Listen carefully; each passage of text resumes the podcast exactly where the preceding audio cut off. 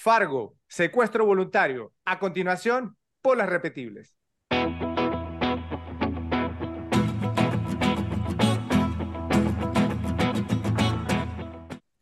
Luces, cámara y acción. Les damos la bienvenida a un episodio más de Las Repetibles, el podcast que no sabías que querías hasta que descubriste que existía. Gracias a que analizamos las películas que consideramos más repetibles de una forma diferente, única y divertida. Les saluda Fred, su amigo y moderador.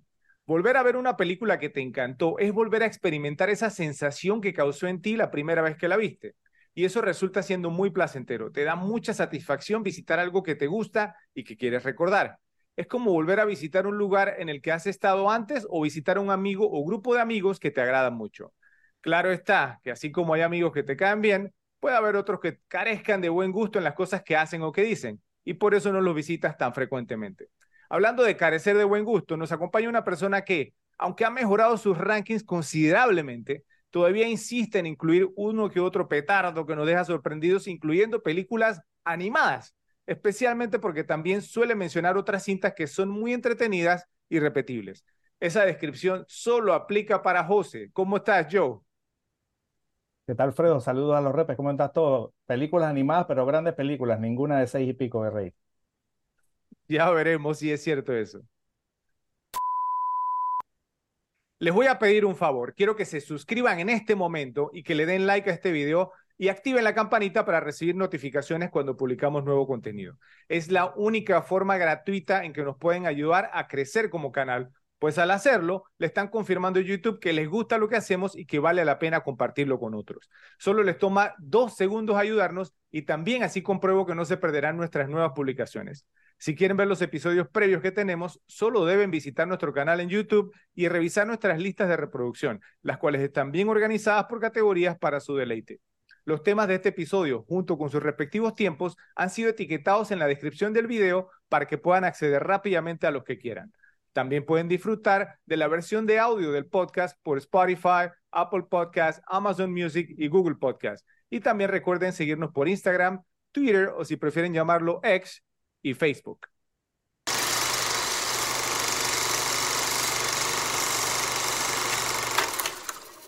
En este episodio les traemos una experiencia cinematográfica única, una de las grandes comedias negras de todos los tiempos, una historia de asesinato, chantaje y secuestro, un relato sangriento de engaños, mentiras y amoralidad, pero también es una narrativa llena de humor y calidez, canalizada en su mayor parte a través de su inolvidable personaje principal. Esta película es tremendamente divertida en la forma más oscura posible y está hecha con gran entusiasmo e imaginación, gracias a un guion fantástico lleno de diálogos hilarantes y una trama inteligente. Ver esta película es experimentar un deleite cada vez mayor, al darnos cuenta de que los cineastas asumieron enormes riesgos, se salieron con la suya y lograron crear una película completamente original. Nos referimos a Fargo, Secuestro Voluntario, con las actuaciones de Frances McDormand, como Marge Gunderson, William H. Macy como Jerry Lundegaard, Steve Buscemi como Carl Showalter y Peter Stormare como Gar Grimsrud. Dirigida y escrita por el fantástico equipo que compone los hermanos Joel e Ethan Cohen, aunque los créditos de la película indican que la dirigió Joel solo, fue estrenada el 5 de abril de 1996 con un presupuesto de 7 millones de dólares, logrando recaudar más de 60 millones en taquilla recibió siete nominaciones a los premios de la Academia, ganando en la categoría de Mejor Actriz para Frances McDormand y Mejor Guión Original para los hermanos Cohen, perdiendo en las demás categorías por Mejor Película, Mejor Director para los Cohen, Mejor Actor de Reparto para William H. Macy, Mejor Fotografía y Mejor Montaje. Actualmente se encuentra en la posición número 171 entre las mejores 250 películas de todos los tiempos, según la votación de usuarios de la página imdb.com al contar con un rating de 8.1 sobre 10, luego de haber recibido más de 700 mil votos, mientras que en el tomatómetro de Rotten Tomatoes cuenta con un rating del 96% por parte de los críticos profesionales y del 97% por parte del público general. Joe, al igual que yo, has profesado tu amor por la filmografía de los hermanos Cohen en el podcast muchas veces. Entonces es increíble que nos hayamos demorado tanto en hacer una de sus películas creo que la demora se debió al debate de cuál haríamos primero, pero al final no podía ser otra más que Fargo. Entonces cuéntanos cómo fue tu primera experiencia con esta película y cuál ha sido tu pensar sobre el film con el pasar de los años. Eh, bueno, esta fue una de, esas películas que lastimosamente no pude ver en el cine cuando salió. La verdad que ni siquiera me acuerdo si, si, la dieron aquí. Aquí a veces no hay un tema con, con ciertas películas cuando no son, digamos, de, de, de, con actores muy reconocidos o todo, este, todo esto que, que, que, son buenas o de repente te la dan una semana antes de los Oscars y la nomina, pues en ese tiempo, no me acuerdo si la, si la dieron aquí en Panamá, honestamente. Sí la vi pues años después ya cuando salió en video y en verdad me, me encantó. O sea, yo más o menos cuando salió esta película tenía, eh, digamos, no tenía todavía tanto fanatismo por, por, por, el trabajo de los hermanos Coen. Creo que yo antes de esta solamente había visto Racing Arizona. No había visto ni Miller's Crossing, no había visto Barton Fink, no había visto The Hot Soccer Proxy, tampoco ninguna de esas, ¿no? Que eran antes de esta. Eh, y, o sea, no estaba entonces tan familiarizado con ellos. Cuando vi esta, pues me comencé más a interesar sobre el trabajo de ellos y veía una película de trabajo y todas me gustan, todas me gustan, entonces me gustó mucho el estilo de ellos. Eh, son pues directores y productores geniales y escritores también. Eh, y esta película en verdad o fue como e, el, inicio, digamos, de ese fanatismo por estos, por estos grandes, grandes, grandes cineastas. Eh, esta es una película que no sé, yo calculo que me la puedo haber visto en el rango de las 20 veces, más o menos por ese, por, ese territorio. Eh, pues, es una gran, gran película que siempre hay que revisitar, de esas que sí tienen que estar en, pues, en rotación. Igual las de los hermanos Coen, yo por lo general suelo repetirme muchas de ellos, eh, digamos, con bastante periodicidad. Me, me, gusta mucho, me gusta mucho su estilo, o sea, incluso películas, digamos, menos populares como El hombre que no estuvo ahí o ¿Dónde estás hermano? Eh, esas películas me, me gustan mucho, repetirme las hallo muy, muy graciosas a su estilo, que todas son un poquito diferentes, pero todas tienen e, e, esa gracia, ¿no? O sea, esa, esa gracia muy particular de los Cohen. Eh, y la verdad que son, son, son, son tipos geniales. O sea, si te gusta, si, si te gusta una película de ellos, eh, prácticamente te gustan todas. Han tenido su par ahí, honestamente, pues que no me gustan. Pero es, digamos, es, es como el caso de Scorsese, ¿no? Es la minoría de, de su gran filmografía, son una o dos que que no es que me matan, pero eh, tienen muchísimas películas extraordinarias, la verdad. Sí, son como Scorsese, Brian De Palma, David Fincher. No, no, no, Son grandes directores. Eh, y, los, y los hermanos Coen también ofrecen algo, yo, como tú mencionabas, el tema de que el factor repetibilidad con las películas de ellos es altísimo. o sea, tú puedes extraer muchísimas cosas de las películas que ellos hacen si te las repites ya varias veces. Al igual que, que tú, Joe, yo esta película no recuerdo haberla visto en el cine, de hecho no me acuerdo la primera vez que la vi, Creo que la vi también en formato digital o pudo haber sido, no sé, por, por cable TV en su momento. Pero lo que sí sé es que cuando vi Fargo por primera vez, había leído muchas críticas e información sobre la película y tuve la suerte de evitar posibles spoilers, ¿no? Que me la arruinaran. Sabía que la película era bastante violenta y tenía fragmentos de humor peculiar. Lo que no sabía era hasta qué punto Fargo es una comedia. Para ser aún más específico, no estaba preparado para que Fargo fuera una comedia de observación, centrándose más en las reacciones de sus personajes y en cómo observamos esas reacciones. Me sorprendió gratamente y me alegró mucho que los hermanos Cohen hubieran dirigido una película muy divertida que casualmente trataba sobre secuestros, asesinatos y violencia. Su originalidad me conquistó y la convirtió en una de mis películas favoritas de los años 90. La he visto al menos más o menos como tú y yo unas 20 veces y con cada visualización descubro pequeños detalles que la enriquecen más para mí. Fargo es otra obra maestra de los hermanos Cohen y es una representación perfecta de los factores dispares que hacen que sus películas sean totalmente suyas. Se siente a la vez como un film frío y también divertido, pero principalmente es una película en la que sus creadores sostienen al público en sus manos y les hacen sentir lo que creen que se debe sentir. Si los hermanos Cohen querían que sintiéramos que Fargo es una gran película, entonces lo lograron en todos los sentidos posibles.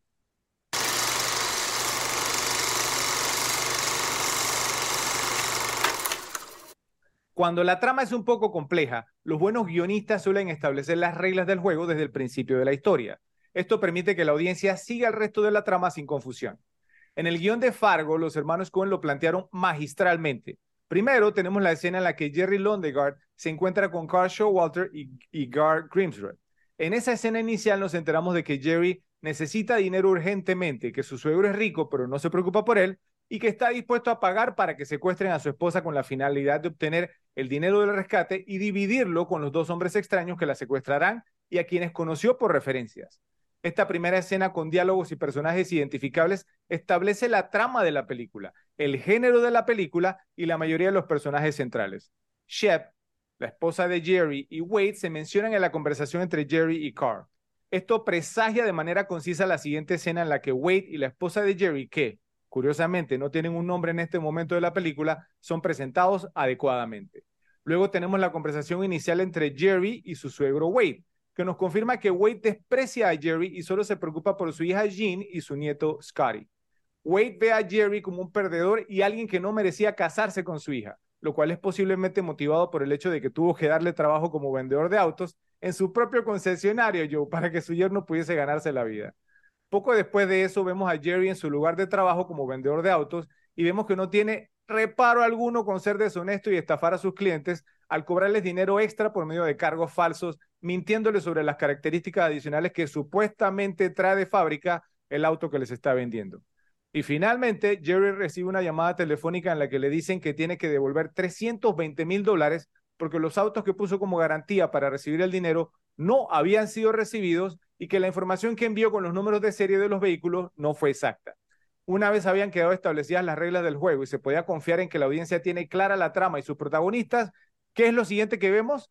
A Jean Londegaard, la esposa de Jerry, siendo secuestrada, dando inicio al conflicto y la historia, enganchándonos por completo en la película sin necesidad de mucha narración o explicaciones.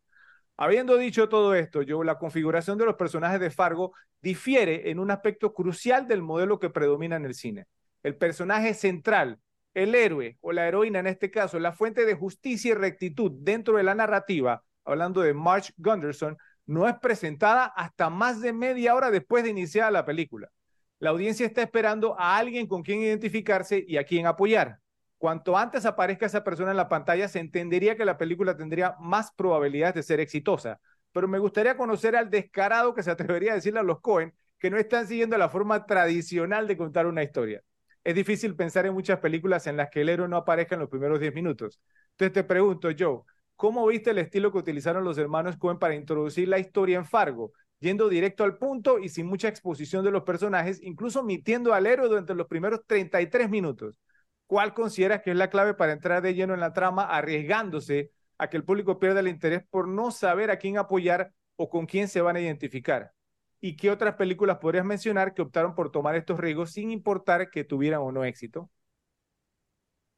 Ok, o sea, eh, eh, en cuanto al estilo utilizado me pareció genial porque estás presentando, de repente, no es el villano, pero estás presentando al personaje de Jerry que está como en el medio, ¿no? Está como en el medio entre los villanos, pues que son eh, Steve Buscemi y Peter Stormer, y, y, la heroína que todavía pues tiene tiempo de no salir. Entonces, cuando, cuando tienes esos tres personajes juntos, eh, puedes llegar hasta, hasta empatizar un poquito, ¿no? Con, con, con William H. Macy, porque no es que sea una víctima, no es que sea, digamos, este, alguien que, que, que, está actuando bien, pero, pero, pero digamos es alguien que, que, está como en la posición, es como el underdog, ¿no? Entonces el underdog tú siempre le vas a coger un poquito de lástima y que, y que está haciendo las cosas por, por, por, algún motivo para él que están correctas, aunque después pues nos damos cuenta que no lo es así. Entonces mientras, mientras, mientras transcurre toda esta parte de, de, del principio de la película,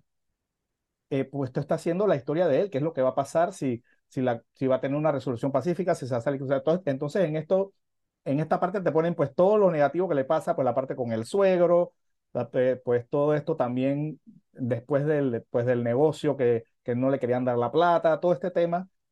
Y, y, entonces tú, tú como que te, te, enganchas un poquito con la situación de él, ¿no? Este, ante, hasta antes de que pase pues todo lo que pasa, que, que, que es cuando entra Marsh.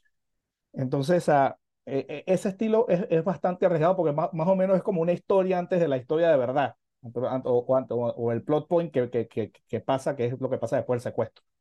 Pero, pero, pero muy interesante y poco común, arriesgado, como tú dices, eh, pues no presentar al personaje que es el, verdadero héroe de la película, digamos, hasta tanto tiempo, o el, personaje principal, porque al final es, es, es la protagonista principal, es March, que es la que hace la investigación. Eh, la verdad que, o sea, si tuviera que pensar en películas, digamos, pues que, que, que hacen esto un poquito diferente porque obviamente es el personaje principal, más no es el héroe de la película. pero un caso parecido podría ser el de Beetlejuice, por ejemplo. Que la primera, o sea, que, que todo lo que pasa al principio después de, de, de, de Alec Baldwin y todo esto, todo esto antes que, antes que mueran, incluso hasta cuando mueren todavía está ahí. Después de todo eso que sale, pues el que sale Beetlejuice, pero te mantiene con la historia de ellos también, es la historia de ellos y tú pues lo sigues con los personajes que son. Y, y entonces después comienza como la segunda historia, que es pues la gente que llega a su casa y todo eso. Eh, es, una, es, es un, algo similar a esta película, eh, pero digamos, sí es algo poco común y arriesgado, pues no, no, no introducir al personaje principal durante los primeros minutos. Pienso que la gente no tiene, como tú dices, ¿no? A alguien a quien apoyar. Y entonces en ese caso, pues te vas con, te vas con el personaje más apoyable, que en este caso, en este caso era William Smith. Ok, ok. ¿Qué tal un par que se me vienen a, digamos, en, en, a la mente, pues, ¿no? Hablando de personajes principales, no héroe, obviamente, claro. es eh, Norman Bates, Joe, en Psycho, en Psicosis. Él entra sí, ba bastante tarde en la película. Es más, creo que entra a, a, la hora o casi una hora de película o un poco menos. ¿En, en, en qué punto entra Anthony Perkins en Psicosis? Sí, o sea, ya cuando, o sea, y, y, es lo mismo, porque te llevan con la historia del personaje, más o menos bueno, es muy buen ejemplo, Fred, porque es bastante similar, porque es alguien que está actuando mal también, igual que aquí. Sí. Y que tú al final empatizas un poco con, con ella, aunque, te, aunque esté actuando mal, porque, porque, porque tenía sus motivos, aunque no eran los correctos. Entonces tú de repente quieres, oye, que le salga bien o que, o, o que, o que pasó lo que pasó, porque se arrepintiera, que, que, que devolviera el, el, dinero, que era lo que iba a hacer hasta que pasa pues lo que pasa en Psycho, en Psicosis, ¿cierto? O sea, la verdad que ese es un muy buen ejemplo también y lo mismo. Aunque tampoco, digamos que Norman es el héroe tampoco, ¿no? No, no, no es el héroe, por eso lo mencionaba, al contrario, es, es el gran villano. Eh, pero también otra cosa que tú mencionaste que me da mucho, mucho la atención, yo y que concuerdo contigo, fue la manera como se estableció el personaje de William H. Macy a Jerry Londegaard porque realmente nos hacen que empaticemos con él. Es gracioso porque yo me hallé, yo me hallé a mí mismo como importa, que me importó el personaje. In, claro. Incluso ahora hace cosas despreciables. Sí. Digamos, eh, eh, pues, o sea, paga para que secuestren a su esposa, eh, es bastante egoísta, incluso después que hizo todo lo que hizo, hay una escena donde le preguntan por Scary, el hijo, y le dice, oh, Scary, ah, se, sí. olvidó de su propio hijo. se olvidó de su propio hijo, así de egoísta es. Eh, y quién sabe, quién sabe, eh, es, es, algo que no nos dicen en la película, el tema de los 320 mil dólares. ¿Qué hizo ese dinero? Nunca, se sabe para, para, para qué eran. Qué fue lo que hizo con los 320 mil dólares, pero sí sabemos que obviamente utilizó el concesionario de autos del suegro eh, para, digamos, entonces obtener ese dinero. Entonces, aún con todo eso, uno todavía se halla como, como que rooting for him, ¿sí? Como Exacto. apoyándolo, que uno quiere que le vaya bien creo, creo que hay dos cosas, ¿no? Primero, como tú, tú mencionaste, que lo, lo, pintan como el underdog, ¿cierto? Como el que todo le sale mal, como un loser. Entonces es como un tema de que nosotros siempre apoyamos al más débil. Que, ya que sea es, como el que, que, es también como el papel de William H. Macy, ¿no? En casi toda su filmografía. Eh, por ahí voy a mencionar un, un, par de películas más que ha hecho en su carrera, aparte de Boogie Nights, una que se llama Edmond. No sé si tú has visto Edmond. No, no fue Magnolia también. Sí, pero muy, muy bien, él hace ese papel muy bien. Entonces tú empatizas con él y está, está cometiendo, digamos, te temas despreciables. Uno, eso. Sí, porque obviamente es un loser y, o sea, uno se, o sea, quiere, quiere que le vaya bien. Dos, está el tema de que dentro de todo, él expresa, o sea, pareciera que lo que está haciendo lo quiere hacer eh, con buenas intenciones, porque él menciona de que él sería algo muy bueno, le dice a Wade, al suegro, será algo muy bueno para Gene y Scary. El suegro le dice, Gene Scary, no tiene nada de qué preocuparse. Pero, no lo dice, pero, pero tú sí. ¿eh? Ok, tú estás aquí sobrando. Eh, eh, entonces, por ese lado, eso también. Y tercero, que es un aspecto de la película que me gusta mucho, es el tema, eh, pues en, en, Estados Unidos las personas, digamos, como del medio oeste hacia el norte, hacia la parte norte, que donde está ubicado eh, digamos, pues no, Minnesota, donde se lleva a cabo la trama, aunque Fargo queda, digamos, en, Dakota, en, en, en, en, Dakota del Sur o Dakota del Norte. Eh, ¿Nordakota o sea, Dakota? La verdad sí, que no sí, me acuerdo. Sí, sí, creo que es en Dakota del Norte. Bueno, pero eh, que le dicen Minnesota Nice, ¿cierto? Que las personas hablan bien, son amables, eh, parecen, digamos, entonces, o, o sea, pues no ser, ser, ser sum, sumamente agradables, pero en el fondo cae algo, o sea, pues que como que esa amabilidad como que los reprime, o sea, como que no pueden mostrar su verdadera personalidad. Y lo vemos en algunas instancias en el personaje de Jerry, cuando él se, se desespera en la, en la oficina, cuando, cuando tira, digamos, al piso las cosas que tiene en el, eh, en, en el escritorio, sobre el escritorio, y luego cuando tiene como que le toca raspar, digamos, el hielo del, del parabrisas también, o sea, se desespera. Entonces, cuando tú ves un personaje actuando así, te identificas con él, ¿sí? Tú quieres que le vaya bien. Es gracioso, es gracioso porque realmente hace cosas muy, pero muy despreciables, sin embargo, digamos, entonces es genial. Y la manera como los Coen trabajaron el tema del guion en la película y la presentación, al no presentar al verdadero héroe al público durante un tercio de la película, yo, o sea, le dieron al público una posición superior. Como espectadores nos sumergimos en la trama y desarrollamos una comprensión de lo que está sucediendo antes de que lo haga el protagonista central, hablando de March. Este dispositivo crea la máxima empatía por el personaje al que se le oculta cierta información. El punto principal a destacar sobre la introducción y el desarrollo del personaje de Fargo es que la motivación externa de la figura del héroe o del némesis, en este caso de Jerry, lo, es lo que impulsa la trama, convirtiéndola en una decisión arriesgada y brillante que lleva esta película a otro nivel.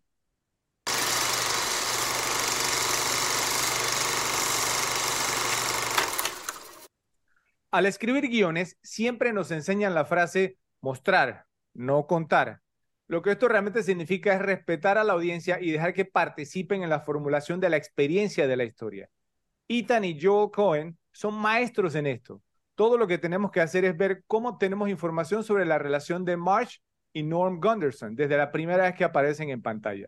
Podemos ver claramente que Marsh está embarazada y que Norm es un buen hombre y un marido considerado que insiste en preparar el desayuno para su esposa y su hijo por nacer.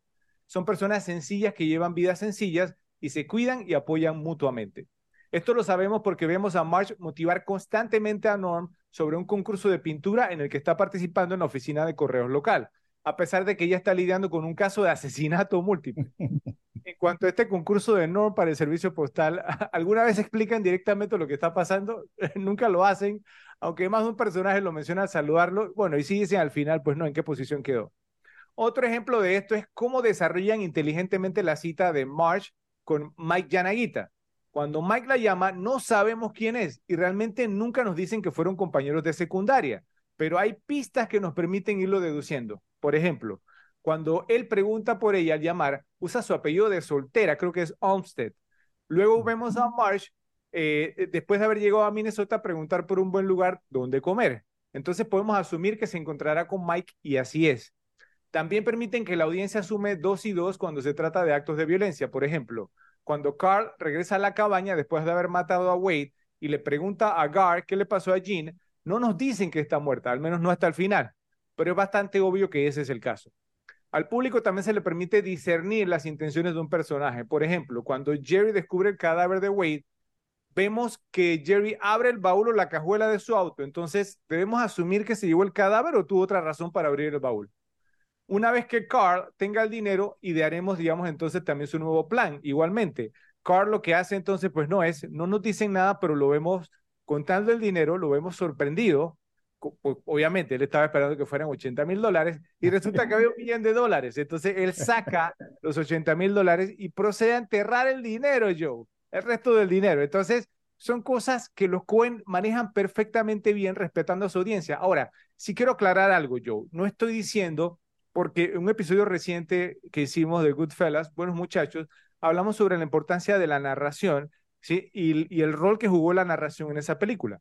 Entonces, no quiero, digamos, entonces decir, o te lo voy a dejar a ti, que tú nos digas cuál de los dos resultaría pues ser como más importante, una mejor manera pues de presentar la historia. Lo que sí sé es que uno debe respetar a la audiencia, dejarlos participar y ellos te van a agradecer por brindarles una gran experiencia. Entonces te pregunto yo, ¿cómo viste el estilo que utilizaron los hermanos Cohen para contar la historia en Fargo sin el uso de narración, respetando a su audiencia lo suficiente para que fueran deduciendo la trama?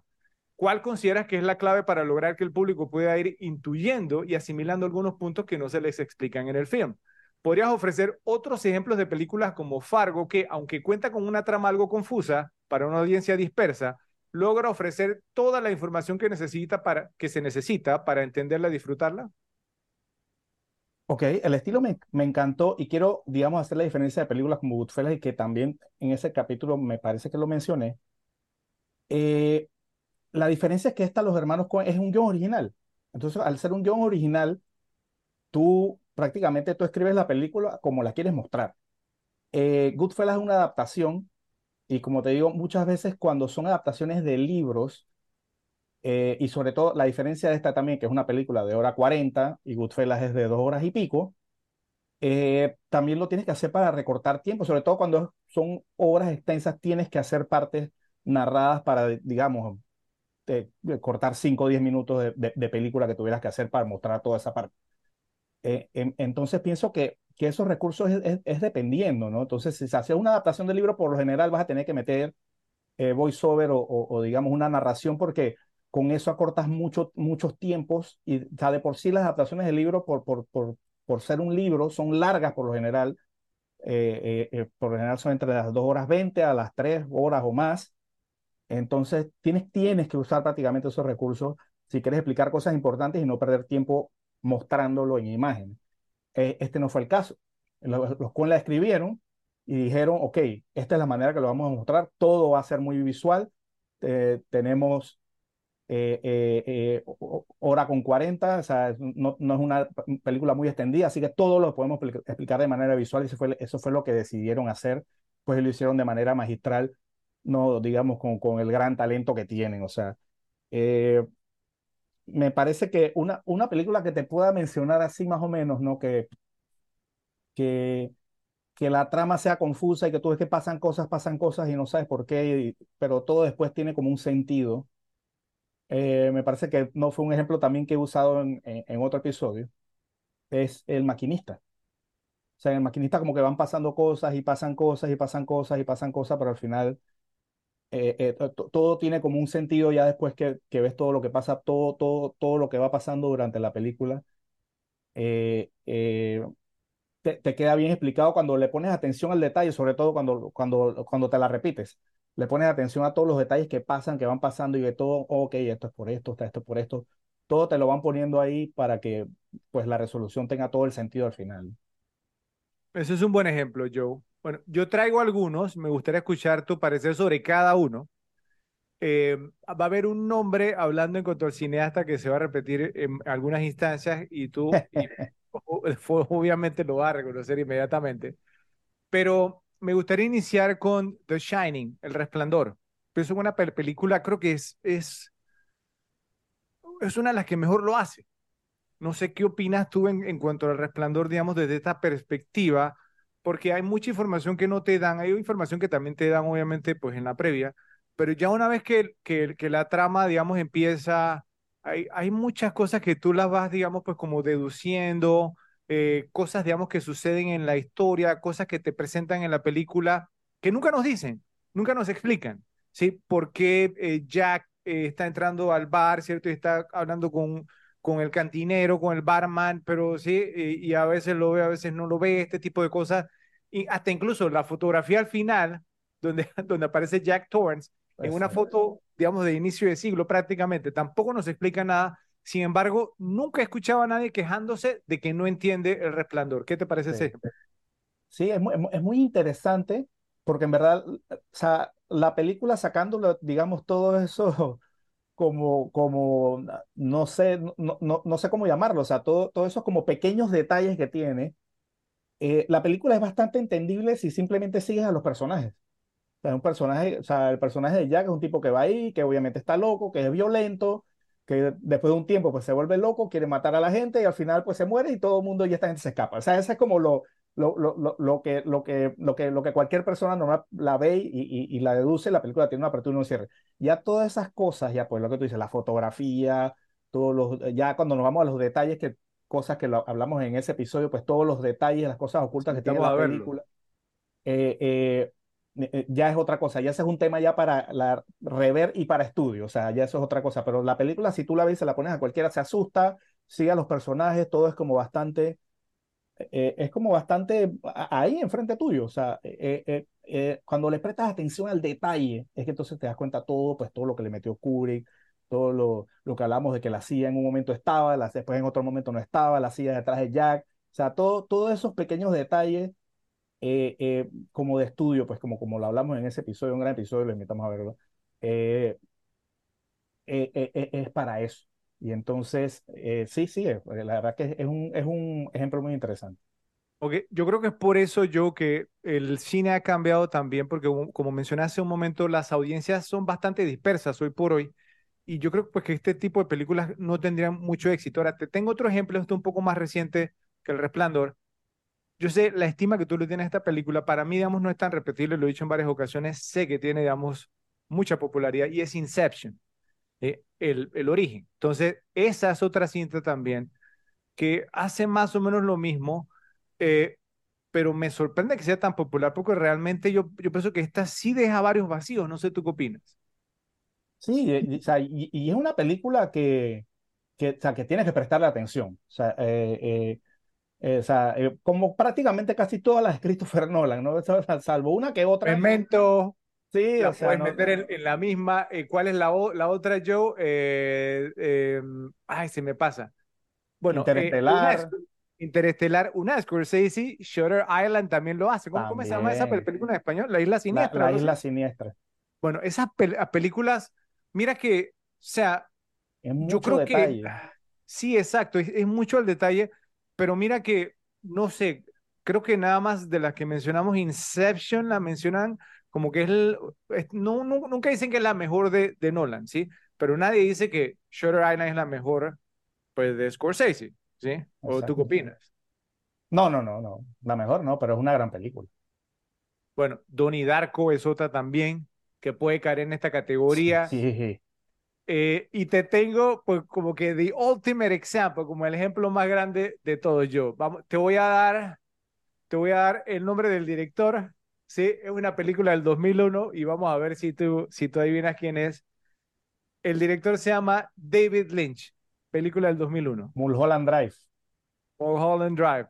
Pero Mulholland Drive, Mulholland Drive para mí es un poco diferente porque es como hace poco vi, vi la película Boys Afraid.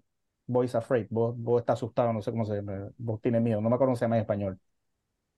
Y me pareció, me parece, yo digo, el que le gusta a David Lynch le va a encantar Boys Afraid. Es una película que no es para todo el mundo, pero que tiene ese toque surrealista de, o sea, eh, la película va como por, como, como por escenario. Una está en un escenario, sale de ahí, va otro, va otro y se olvidan totalmente lo que pasa. O sea, e, es súper surrealista. No tanto al nivel de Mulholland Drive, eh, pero, pero sí, o sea, por lo menos Mulholland Drive, que eso también lo hizo Buñuel, digamos, también surrealista, eh, que en una parte eh, un personaje es, o sea, una actriz es un, es un personaje y en, y en otra parte de la película otra actriz es el mismo personaje. O sea, usan dos actrices diferentes para el mismo personaje. Pues eso es muy de surrealismo. Mulholland Drive es más surrealista, eh, yo no la metería en la misma churuca, como decimos acá, en la misma canasta que las otras, porque las otras son, digamos, películas un poquito más, eh, no sé, más, más, no narrativa tan clásica, pero un poquito más clásica, la, pues las de no lo son, salvo una que otra.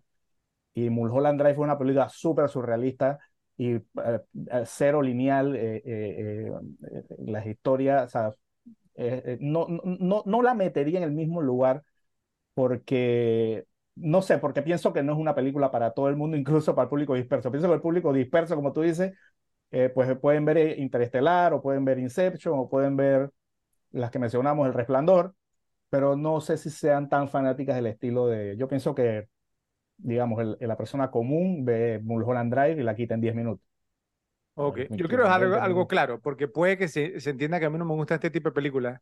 No soy tan fanático, pienso que sí hay que darle un poco más a la audiencia y yo pienso pues que esta película sí lo hace muy bien y, yo creo que eso es lo que pasa con Fargo, que es una película que se contenta con arriesgarse a que no lo sepas, a no tener que desmenuzarte todo, sino que opta por irse con las acciones, te muestra acciones, Joe, que las otras no lo hacen siempre. Muestra de buena gana la devastación brutal de la incompetencia y la mezquindad, sin inculcar una moraleja te muestra la verdadera decencia y el amor doméstico sin considerarlo el fin y el principio de todo. Incluso introduce escenas aparentemente sin sentido solo para hacer la película más compleja e interesante.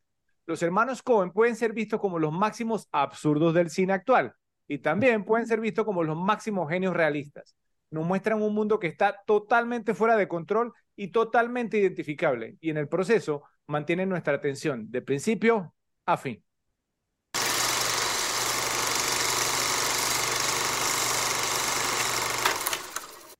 Cuando se trata de crear un mundo rico en historias que sea a la vez creíble y realista, la clave está en los detalles. Los hermanos Cohen usan palabras muy específicas, terminología no genérica para hacer que su historia cobre vida. El caso más obvio es cuando se trata de lugares en Minnesota, en Fargo.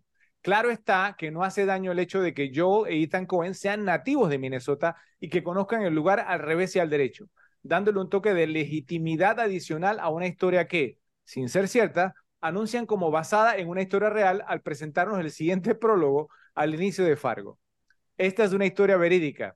Los eventos presentados en este film ocurrieron en Minnesota en 1987. A petición de los sobrevivientes se han cambiado los nombres. Por respeto a los muertos, el resto ha sido contado exactamente como ocurrió.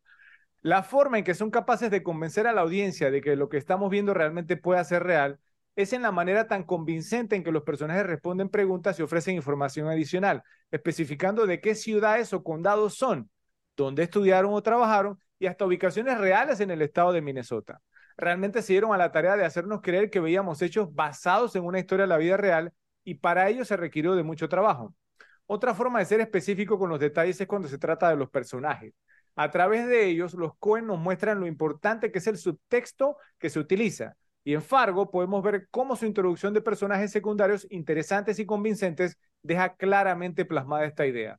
Un ejemplo de esto es casi al inicio de la película, Joe, cuando Jerry llega a su casa y su esposa Jean le dice que Wade, su suegro, está ahí y que se quedará a cenar.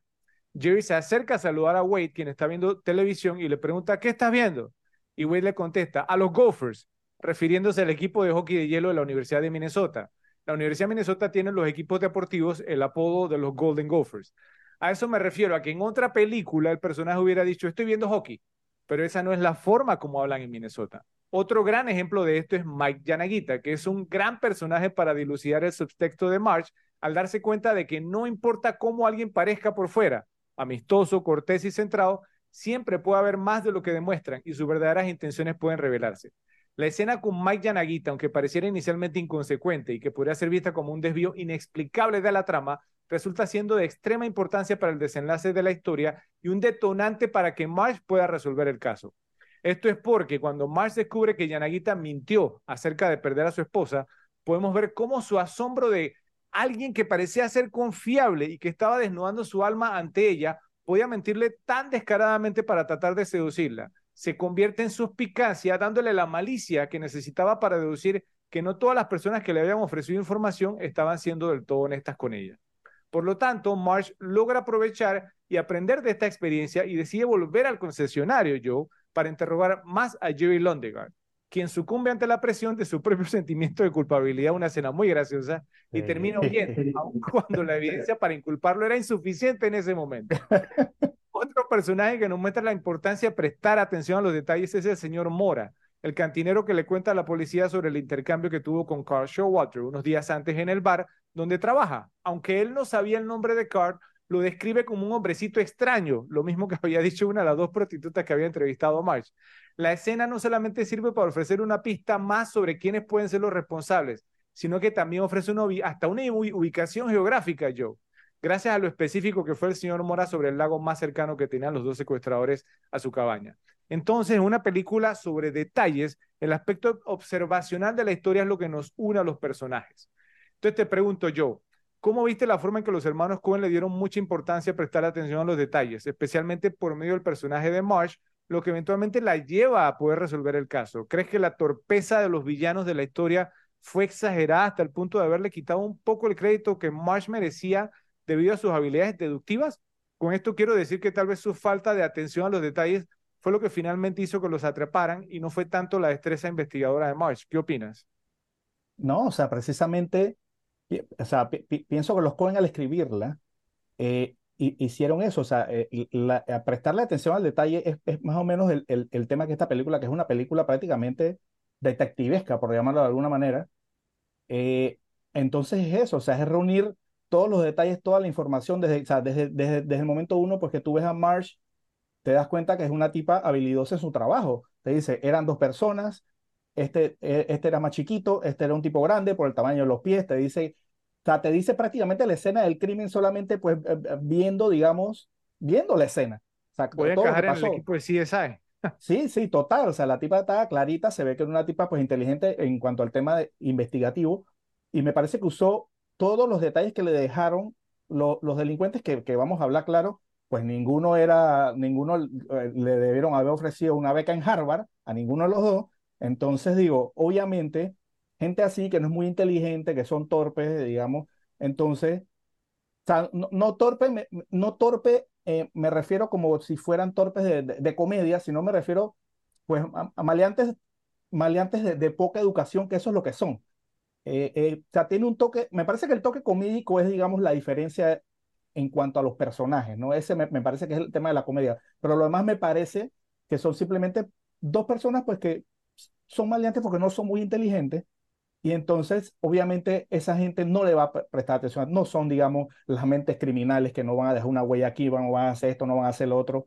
son maleantes reactivos, ¿no? sobre todo eh, Peter Stormer, o sea, son reactivos a la situación. Pasó la cosa, tuve que hacer esto y, no me importa si dejé al, tipo en la calle, si hice esto o si hice lo otro, ¿entiendes? O sea, eh, e, eso me parece que, que, que, que, lo hicieron muy bien y me parece que, que a mí no me parece que a Mar se la dejaron fácil. O sea, yo pienso que ella tuvo que, o que, que, indagar, que ir aquí, allá, o sea, con, con, con, lo que tenía, que digamos que tampoco que era tanto, prácticamente sacó el caso, o sea, e, e, encontró a las personas con, con, con, la información aquí y allá, llegó donde Chet Proudfoot, o sea, hizo las investigaciones todas como de rutina y, y, llegó a la conclusión del caso de esa manera. No me parece que haya sido nada extraordinario, que hayan dejado una cosa por aquí o por allá. Me parece todo que fue trabajo policial común, pero bien hecho.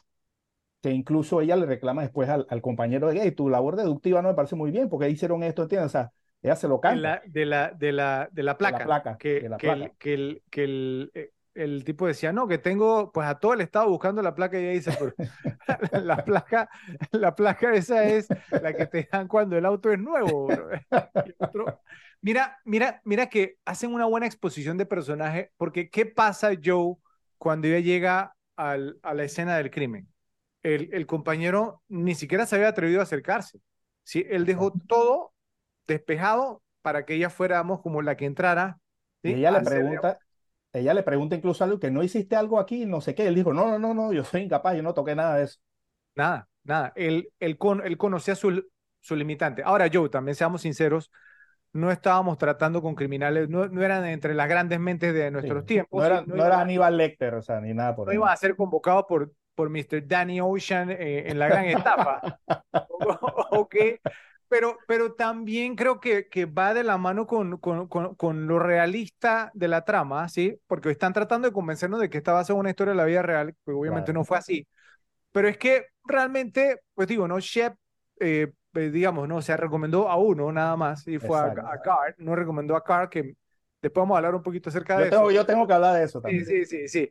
Eh, pero, pero también, o sea, supuestamente iba a ser un secuestro, ¿sí? La esposa de alguien eh, no iba a ser algo, complicado, entonces tampoco era, digamos, un, crimen que, que requiriera, digamos, pues de, muchas habilidades, digamos, de inteligencia, entonces, o sea, es bastante creíble, es bastante creíble. Entonces, por, por, un lado, pues no, tienes una serie de hombres groseros y torpes que no observan realmente el mundo que los rodea, ¿cierto? Ellos actúan y reaccionan, pero lo hacen de una forma que no se basa en prestar atención. Por eso tropiezan tanto y por eso, en última instancia, están condenados a fracasar en todo lo que intentan, incluyendo el mismo Jerry. Marsh Gunderson, por el otro lado, es el personaje que se toma el tiempo para observar verdaderamente el mundo que la rodea, Joe. Presta atención, nota cómo actúan las personas, lo que dicen y cómo reaccionan ante lo que ella dice o hace. Por eso tendrá éxito y por eso, a pesar de su aparente comportamiento ingenuo y provinciano y a pesar de estar embarazada, es el personaje más inteligente de la película por un amplio margen. El embarazo en ningún momento la limita. El estilo verbal de Marsh y su cauto benevolente encanto disfrazan un olfato muy afinado para los detalles, además de exigir completamente nuestra atención, lo cual es excelente, especialmente cuando las actuaciones son tan buenas, Joe. Fargo nos permite disfrutar viendo la destrucción total del descabellado plan de Jerry y su calma cada vez menor ante los crecientes problemas, lo que contrastó perfectamente con la positividad y la alegría de McDormand frente a una tormenta de problemas aparentemente interminable para ella y su diminuta fuerza policial debido a la población del pequeño pueblo. Sobre todo, yo aprecié la película por tratarme como a un adulto inteligente, ya que pocas son las películas que siquiera intentan hacer eso yo, mucho menos lograrlo en estos días.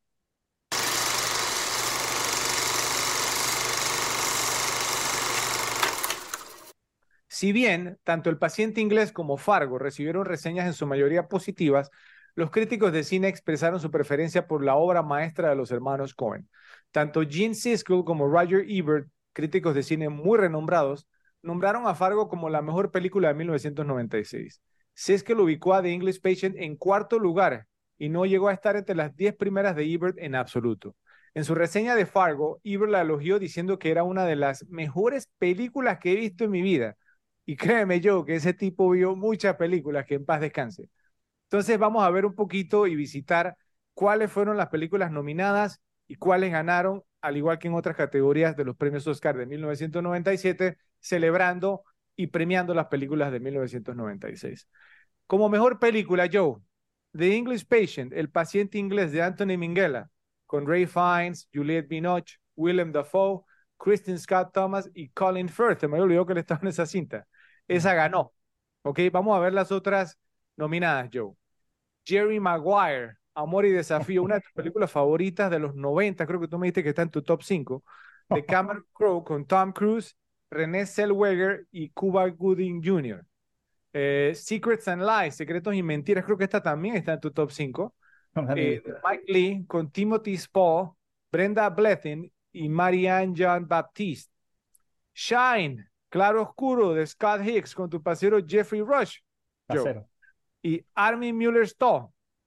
Y finalmente Fargo, Secuestro Voluntario, también estuvo nominada. Entonces, antes de, preguntarte tu opinión, yo quiero mencionar, digamos, algunas otras, digamos, o sea, pues no que pudieron haber sido considerables.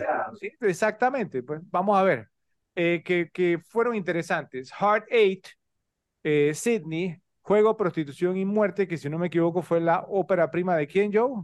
De Paul Thomas Anderson. De Paul Thomas Anderson. Sling Blade, que fue considerada en otras categorías, Resplandor en la Noche, eh, de un guion, digamos, pues de Billy Bob Thornton, no fue considerada y no fue nominada. Otra gran cinta, Joe, Big Night, La Gran Noche, con Stanley Tucci eh, y Tony Shalhoub, no fue considerada tampoco. Bound, Cómplices, este es de, los hermanos, ahora hermanas Wachowski, eh, también una gran cinta, una muy buena cinta. Primal Fear, La raíz del miedo, que pues fue consideramos en otras categorías. No sé si era para mejor película, me gustaría escuchar tu opinión ahora. Sleepers, Los hijos de la calle, con un gran elenco que incluía a Brad Pitt, Jason Patrick, Kevin Bacon, eh, un gran elenco eh, realmente.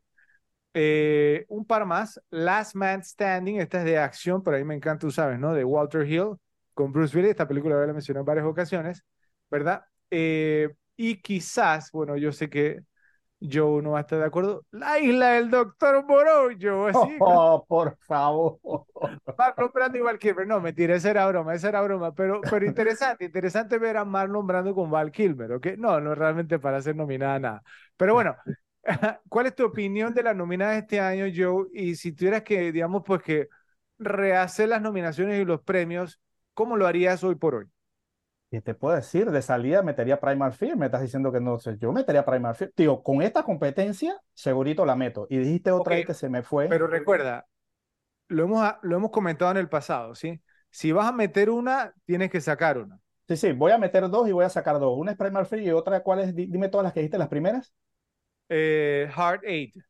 No. Eh, Slim Blade. Slim Blade. Esas dos las hubiera metido metes a, La raíz del miedo y metes a Resplandor en la noche. Y desde ya te digo, pues que seré loco, pero saco la ganadora de English Patient. Y no he visto Secret and Lies. Ahora, tampoco he escuchado nada de esa película, así que creo que sería la, la otra que sacaría. Si, si, me, si me tira a otra película, también sacaría a Jerry Maguire, porque para mejor película tampoco me parece. Pero la dejaría ahí. Entonces sacaría. ¿Ha, visto Shine? claro, oscuro? Sí, sí, sí, sí, sobre, sobre el pianista, es muy buena película. ¿Y Una película interesante, no tengo que se lo ser muy merece repetible. su nominación? Sí, no, no me molesta, no me molesta, porque fue una gran película. Más que nada fue una gran actuación, pero la película está interesante. Eh, pero Secret and Lies, no, creo, creo que es una película que no, no tiene nada de trascendencia. Eh, eh, la, la otra estaría entre The English Patient y Jerry Maguire. Cualquiera de las dos la pudiera sacar, por cualquiera de esas dos. O Ok, sea, las ahora, dos son eh, superiores. si sacas a The English Patient, estás sacando la ganadora. Entonces, asumo que pondrías a Fargo como mejor película Obviamente, o, obviamente. o pondrías a otra. No, no, obviamente. Pero tú te imaginas, no, tú te imaginas nominadas al Oscar 96, Primal Fear, Sling Blade, Fargo, Shine y, The English Sí, Patient. O sea, sí, sí, son, son películas obviamente pues, ¿no? que han envejecido muchísimo más que, es más, yo, yo te digo una cosa, el- yo no, o sea, el paciente inglés tiene, tuvo, tuvo hasta una broma en Seinfeld, una, una broma recurrente, que Elaine Benes decía, muérete ya, oye, muérete ya. No, no, nunca termina, pero bueno, vamos ahora yo con mejor director, ¿ok? Los nominados fueron Anthony Minghella por The English Patient, el paciente inglés que ganó, o sea, ganó mejor película, mejor Bueno, director. Sí, Scott Hicks por Shine, Claro Oscuro. Mike Lee por Secret, Secrets and Lies, Secretos y Mentiras. Eh, Milos Forman por The People vs. Larry Flint. Larry Flint, el nombre del escándalo. Mira, otra que tampoco que no para película y no la mencioné yo. Y Joe Cohen, que nominaron fue a Joel nada más, no a Ethan, ¿sí? Eh, por Fargo. Entonces, ¿cómo viste esta categoría, Joe? Eh, ¿qué harías diferente? ¿Se lo harías a los hermanos Cohen, a Joel nada más? ¿Considerarías a Milos Forman? ¿Qué harías? Le daría la dupleta a Joel Cohen y, y Fargo, mejor película y mejor director. ¿Nominarías a. Minghella de todas maneras, eh, aunque, el, aunque el Yo paciente inglés pienso que sí, porque o sea, es que volvemos al tema. Por eso te digo que prefería sacar Jerry Maguire, porque es más o menos el tema. Hay que reconocerle algo al paciente inglés, pues es una película, digamos, Una épica. es una película épica, es una película que requiere, no, más, más que la de Cameron Crowe, o sea, es, es más, eh, eh, eh, digamos, es un reto mayor en cuanto a dirección. Entonces, en- por, por ese caso, yo pienso que se pudiera dejar, se pudiera nominar, ¿no? Porque, porque de hecho, el, el, el nombre, si no me equivoco, es Achievement Indirect. O sea, es como, es como un, es como un, ¿no? un logro, ¿entiendes? Logro en Claro. dirección. Entonces, eh, eh, eh, eh, eh, hacer una película como esa es mucho más un logro que Jerry Maguire. Eh, entonces, no lo considero injusto que tuviera ahí. De repente también lo pudiera colar como mejor película. Obviamente no considero que es, que es la mejor película. Ya eso quedó claro. Pero obviamente se lo daría a, a, a Fargo, a, los, a Joel Cohen. Ok, ahora recuerda Joe que también, o sea, pues no, la, la academia tuvo su, su periodo de enamoramiento con, con Cameron Crowe, ¿sí? Porque pues él era esto, pues no, que al igual que los hermanos Cohen, pero, pero creo que con él to- todavía más, el tema de que era guionista, que era director, sí, que hizo algunas cintas, digamos, porque fueron diferentes, eh, eh, Almost Famous, ¿cierto? Hizo varias, hizo varias. Singles entonces, también, singles. Vanilla Sky, sí, bueno, eh, pero ya Vanilla Sky era un remake, pero, pero bueno, pero la, la academia mostró como mucho favoritismo con él. Bueno, vamos ahora a mejor actor, Joe. Los nominados fueron Jeffrey Rush por Shine, Claro Oscuro, que ganó. Billy Bob Thornton por Sling Blade, Resplandor en la Noche. O sea, los dos haciendo papeles, digamos, de personas que tenían problemas, sí, Sí, mentales, mentales. vamos a llamarlo así. Ray Fiennes por The English Patient, el paciente inglés. Este no tenía problemas mentales, pero tenía de otra índole. Tom Cruise por Jerry Maguire, Amor y Desafío. Y Woody Harrelson por The People vs. Larry Flynn, Larry Flynn, El Nombre del Escándalo. Ahora, te pregunto algo. William H. Macy lo nominaron, lo vamos a ver ahora un poco más adelante como mejor actor se- secundario. ¿Tú crees que debe haber sido nominado como un lead, o sea, como actor principal? Era el lead de la película, era el, era el lead masculino. Claro, exactamente. Pero ya, pues, ya, pero ya lo hemos hablado, pues que la academia, yo no sé cuáles son los conceptos de ellos. O sea, si tú sales 15 minutos y te ponen de primero en los créditos, eres el actor principal o, o, o, o- digamos, siempre pongo el de The Usual Suspect, que Kevin Spacey sale el 90% de la película y es un personaje secundario, así que explícame eso.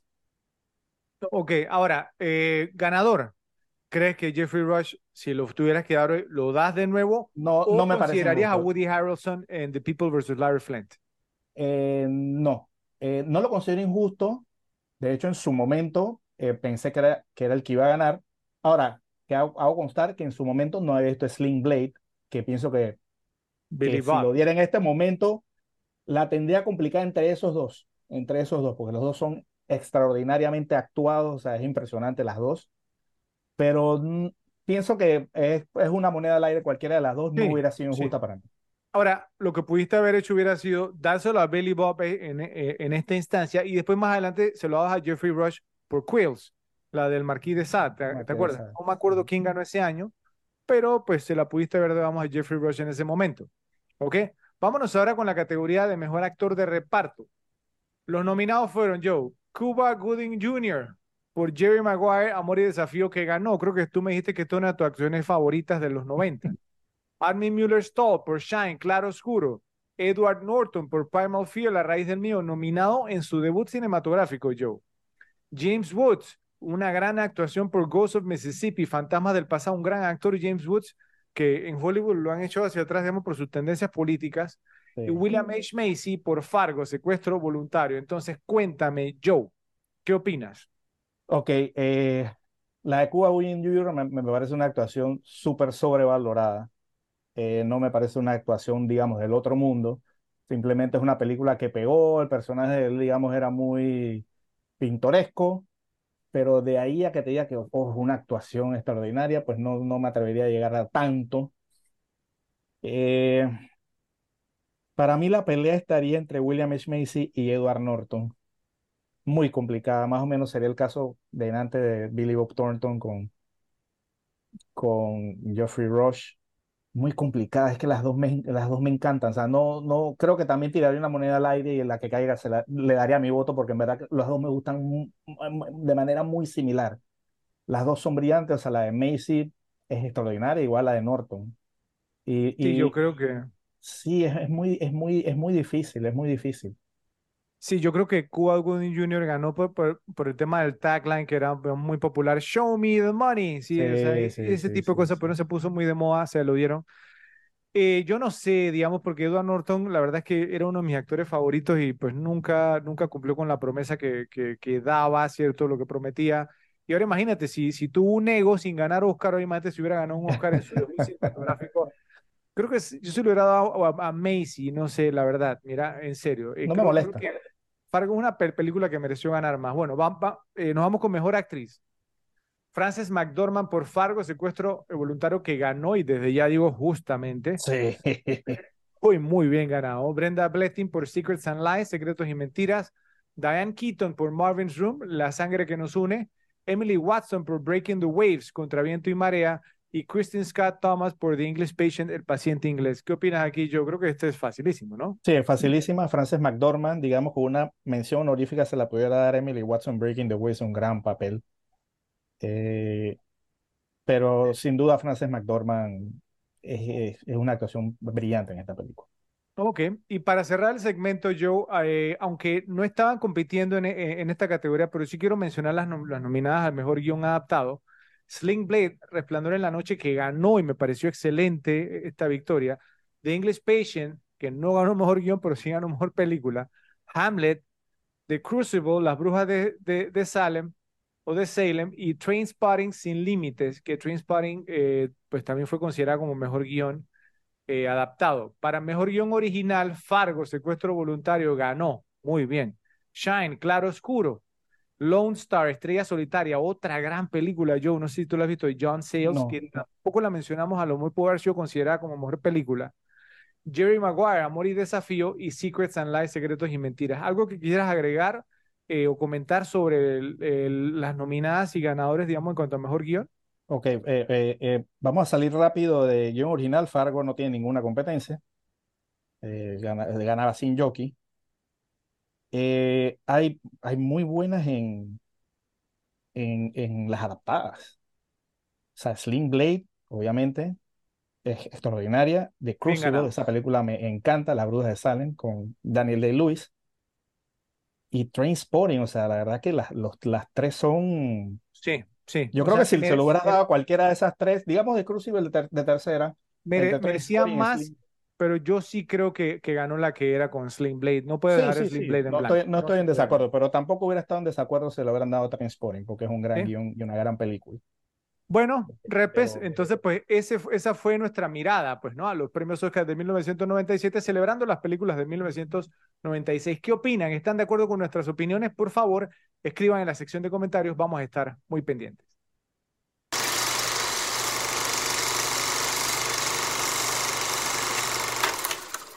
En honor al año en que se estrenó Fargo, les traemos el primer ranking de este episodio. El ranking es Top 10, Top 10 películas repetibles del año 1996.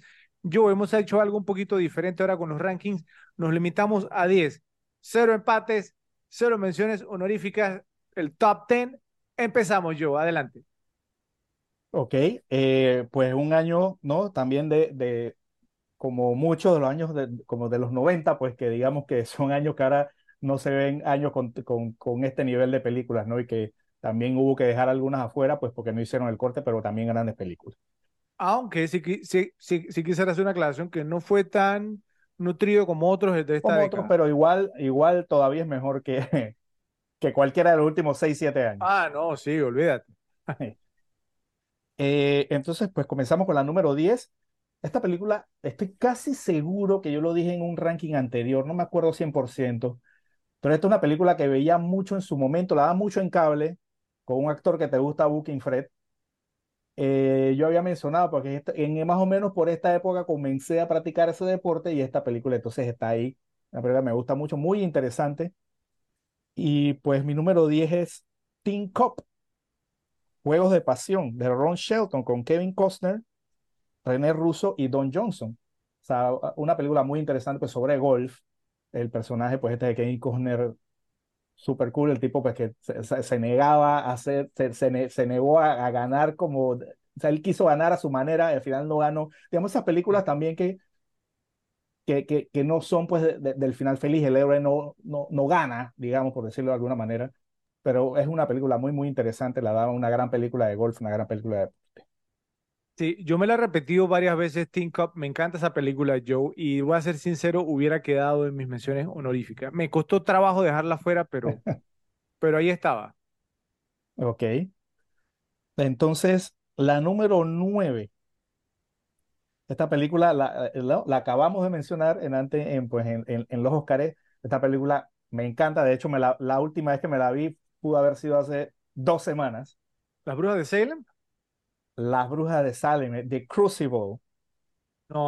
Las Brujas de Salem de Nicholas Heidner con Daniel Day-Lewis, Winona Ryder, Paul Scofield y Jeffrey Rush. No puede Esta ser. película a mí me encanta, eh, pues todo ese tema de la cacería de brujas y de, y, y después más o menos pues la historia que pasaba en esa época, ¿no? De, de que pues un par de chicas y que mucha gente, eh, y que muchas veces como, pues, como pasa en la película, puede ser por, por cualquier motivo, por motivo de apropiarte de tierras, por motivo de, de desamor, o sea, de que alguien no quiere nada conmigo, entonces son brujos y había, pues, que, había que matarlos y todo ese tema. Eh, eh, es, es, una película súper, súper, súper interesante, obviamente pues con el plus de Daniel Day-Lewis, eh, que hace una, una gran actuación, en John Proctor, si no, no recuerdo, se llama el, el personaje. Eh, esta película me encanta, me encanta, la, la, he visto muchas veces, me gusta mucho. Ok, yo tengo que cuestionar esta porque The, The Crucible, yo creo que, o sea, tú sabes que esta pel película fue muy criticada cuando salió, o sea, a que no resultó ser tan buena como se esperaba. Eh, de hecho, en imdb.com tiene 6.8 nada más y tú dices que no sé qué, 6. algo, que no debe estar en los rankings. ¿Será Joe que te está dejando llevar por tu fanatismo por Daniel Day-Lewis en vez, digamos, de estar analizando y evaluando la película como tal? Estuvo nominada al Oscar. O sea, por guion, ¿cómo tú vas a decir que...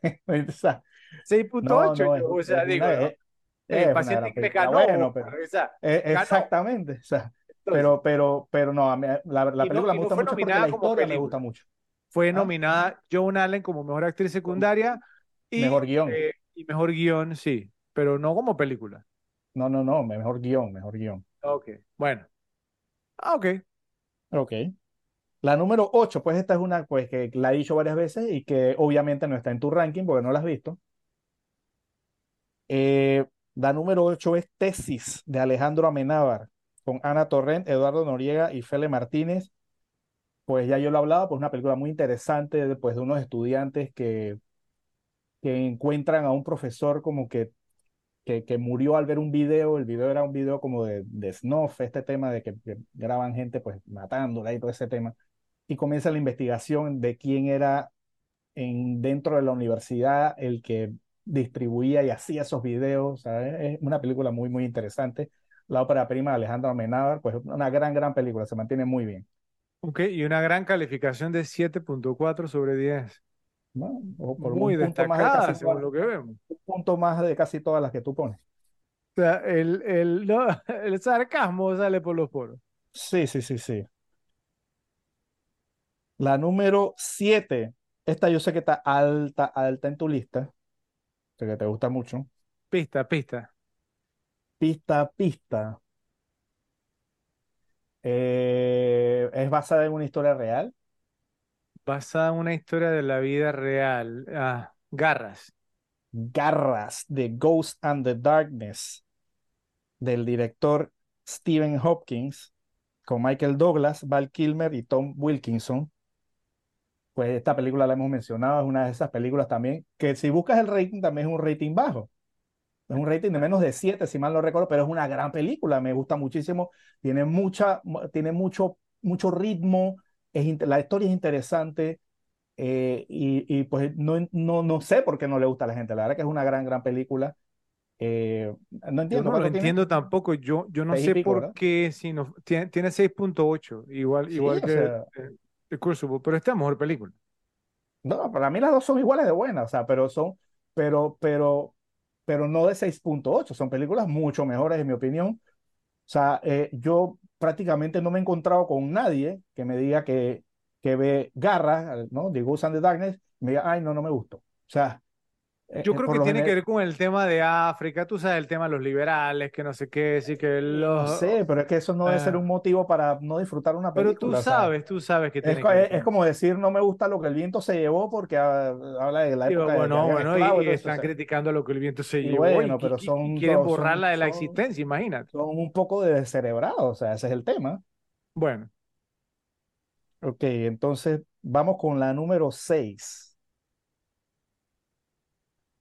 Esta película también la mencionamos aquí hace poquito, pues en los temas de los Óscares. Primal Fear, La raíz del miedo, de Gregory Hoblit con Richard Gere, Edward Norton y Laura Linney. Pues si dijimos que, que la consideraremos para mejor película, pues ¿qué, qué, qué más que eso? Pues una tremenda, tremenda película. También de esas películas que todo el mundo que se le ha puesto, a todo el mundo le ha gustado. Todo el mundo se queda, wow, qué peliculón, qué desenlace. O sea, es, es una tremenda, tremenda película. eh, a lo mejor un poquito olvidada, ¿no? Más o menos de esa, de, de esa sí, década, pienso yo que no es sí. muy hablada, sí, Un poco olvidada, que incluso por mí también, que soy sincero, no entró en mi listado, pero de- quizá debió haber entrado, pero es que no me la he visto tanto, la verdad. Pero sí es una gran cinta. una gran cinta, o sea, eh, eh, pues que ya lo dijimos, debe, debe estar para mejor película, pues es, es- es- es muy, muy buena. Le- obviamente eh, Edward Norton la bota, eh, eh, Richard Gere tiene hace un muy buen papel. 7.7 más alto que Tesis. Sí, bueno. Y está más alta también. La número 5. Esta, esta, esta segurito está en tu lista. No sé qué tan alta, pero debería estar, digo yo. Eh, esta película es de un actor que yo no paso casi nada de lo que hace, pero esta película me gusta. Esta película la da mucho en su, mo- en su momento. Es comedia. Es comedia. Happy Gilmore. Happy Gilmore, que no tiene ni siquiera traducción, se llama Happy Gilmore también en español, Sí, porque es el nombre de él, de la Dennis película. Dogan, con Adam Sandler, Christopher McDonald y Julie Bowen. Pues no, sí, a- a- pero a veces cuando también cuando les ponen el nombre también dicen cualquier cosa aquí también, o sea, con las traducciones. Pero una, pues, o- una película súper divertida, la dan también muchísimo en cable. Después siempre que había reunión en casa de alguien y había una televisión ahí ponían algún canal, esa película estaba puesta por ahí, había que verla ahí como por, por default. Eh, pero muy, muy divertida. Justo eh, hace unos días estaba viendo en Instagram una cosa así, entonces tenía como un pedazo, ah, que hace poco murió Bob Barker. Sí, la pelea con Bob Barker. Y sí. salió la, la parte de la pelea, estaba poniendo por eso. Price is wrong, biatch. y esa, es, esa parte es buenísima. No, y esa película tiene muchísimos momentos muy, muy graciosos. La verdad que es una película recomendable. Que pienso que también, cuando se habla de las películas de Adam Sandler, incluso esa como que no sé, como me mencionan otras que son más roñosas, y esa como que también no sé si es porque es más vieja o qué, pero pocas veces también la mencionan en Happy Gilmore. Las tres que más me gustan de Sandler son eh, No te metas con el Sohan, El cantante de bodas y Happy Gilmore. Yo puedo decir que de comedia eh, me gusta Happy Gilmore y solamente, y la otra me gusta es Little Nicky. Esa no me gusta. Uh, que, mira, Little Nicky no es tanto ni siquiera por Adam Sandler, es por, por, por, por los dos que eran como los, los satánicos, esos que, que eran y que Sí, como los que la vendían, eso manera en la que lo votaban ahí, pero es, es muy graciosa también. La número cuatro, esta asumo que también debería estar en tu, en tu listado. The Birdcage, la jaula de los pájaros. De Mike Nichols con Robin Williams, Nathan Lane, Gene Hackman y Hank Azaria, Agador Spartacus. Pues otra película pues muy graciosa, que es un remake pues, de una película francesa. Gran comedia. mu- muy, muy graciosa, gran comedia, la vi en el cine en su momento, muy, muy divertida y altamente recomendable y repetible. La número tres, que también tiene que estar en el tuyo. Es más, bueno, mi uno no creo que esté en la tuya, pero la dos y la tres creo que sí, creo. La número tres es Misión Imposible, de un tal Brian De Palma, con Tom Cruise, John Boyd y Jean Reno. Pues el inicio de toda esta pues, gran franquicia que sigue todavía muy vigente. Eh, la primera película, pues una gran, gran película. Ya he visto la serie en su momento, no era tan, digamos, tan fanático, pero la película sí fue muy, muy buena, muy bien hecha, porque obviamente, pues Tom Cruise y, y, y además la, la, trama que tenía, pues fue muy, muy, muy, buena película, muy interesante. Para los que no saben, sin Brian De Palma no tendríamos a, ¿no? a Ethan Hunt. Aprecien Ok. al gran Brian De Palma. Está bien. La número dos.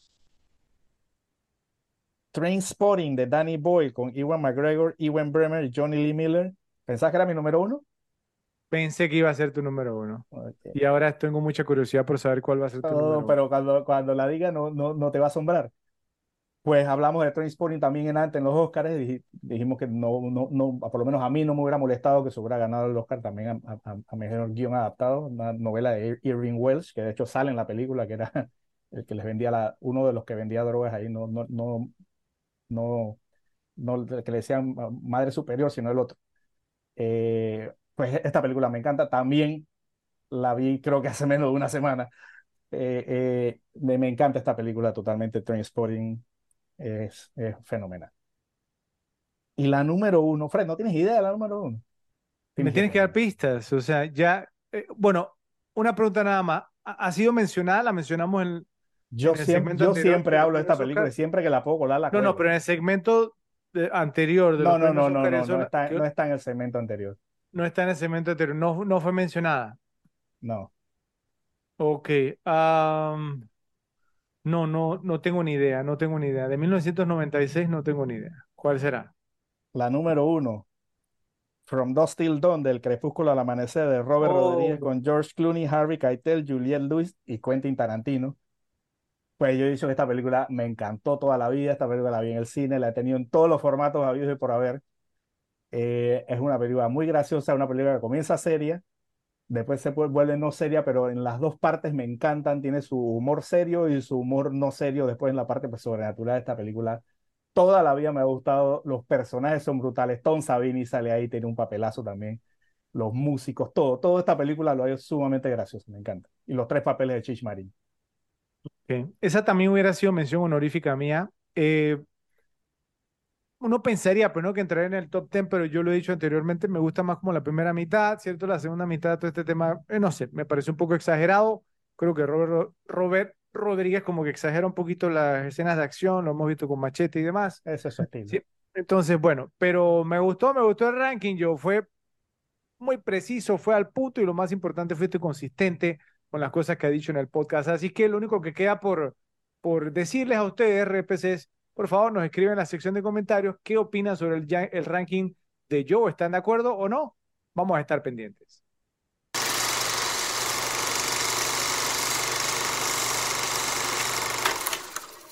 Bueno, ahora es mi turno, Joe. Mi ranking top 10 películas, top 10 películas repetibles del año 1996.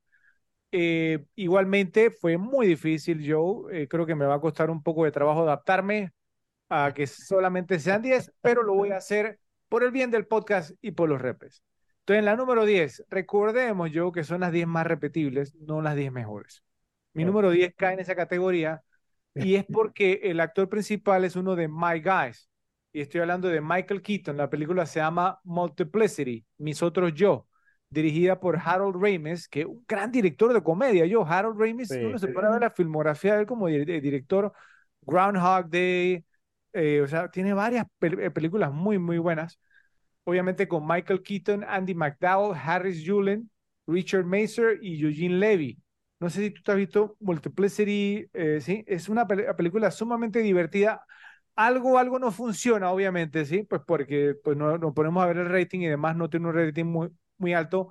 Fue más o menos taquillera, sí, pero realmente el carisma de Michael Keaton carga la película totalmente, ¿sí? Y creo que al final se descompuso un poco, pero por lo menos la premisa, como hasta dos tercios de la película, es extraordinaria, a mí me encanta y bueno, me la he repetido muchísimas veces. En la número nueve, yo creo que te va a sorprender un poco que esta la tengo vamos a decir, pues tan abajo en el ranking porque tú la tuviste bastante más alto y de hecho yo pensé que iba a ser tu número uno, al final quedó en tu número dos. ¿De qué película estoy hablando yo? Trainspotting. De Trainspotting, Sin Límites, se llamó en español, del director Danny Boyle con Ewan McGregor, Ewan Bremner, Johnny Lee Miller y Robert Carlyle. Trainspotting realmente es, o sea, es, es aire fresco, ¿cierto? Es una película diferente, una película distinta, es una película muy dinámica, hasta incluso tiene esta canción eh, eh, Lost for Life, que me encanta, ¿cierto? Que es con la que abre la película. ¿Quién es que canta? Eh, se me olvida la el nombre. Que, la que abren y la que cierran me fascinan. Lost for Life de Iggy Pop. Iggy Pop. Y, la última es Born, Sleepy, que es la instrumental. o, sea, o sea, fueron, digamos, pues como, como elecciones brillantes por parte de Boyle para, para su película, ¿sí? Y ah, es más, hasta el video de Iggy Pop de Lost for Life es genial, o sea, pone como las escenas exactas y precisas que tiene que poner de Train, train Spotting.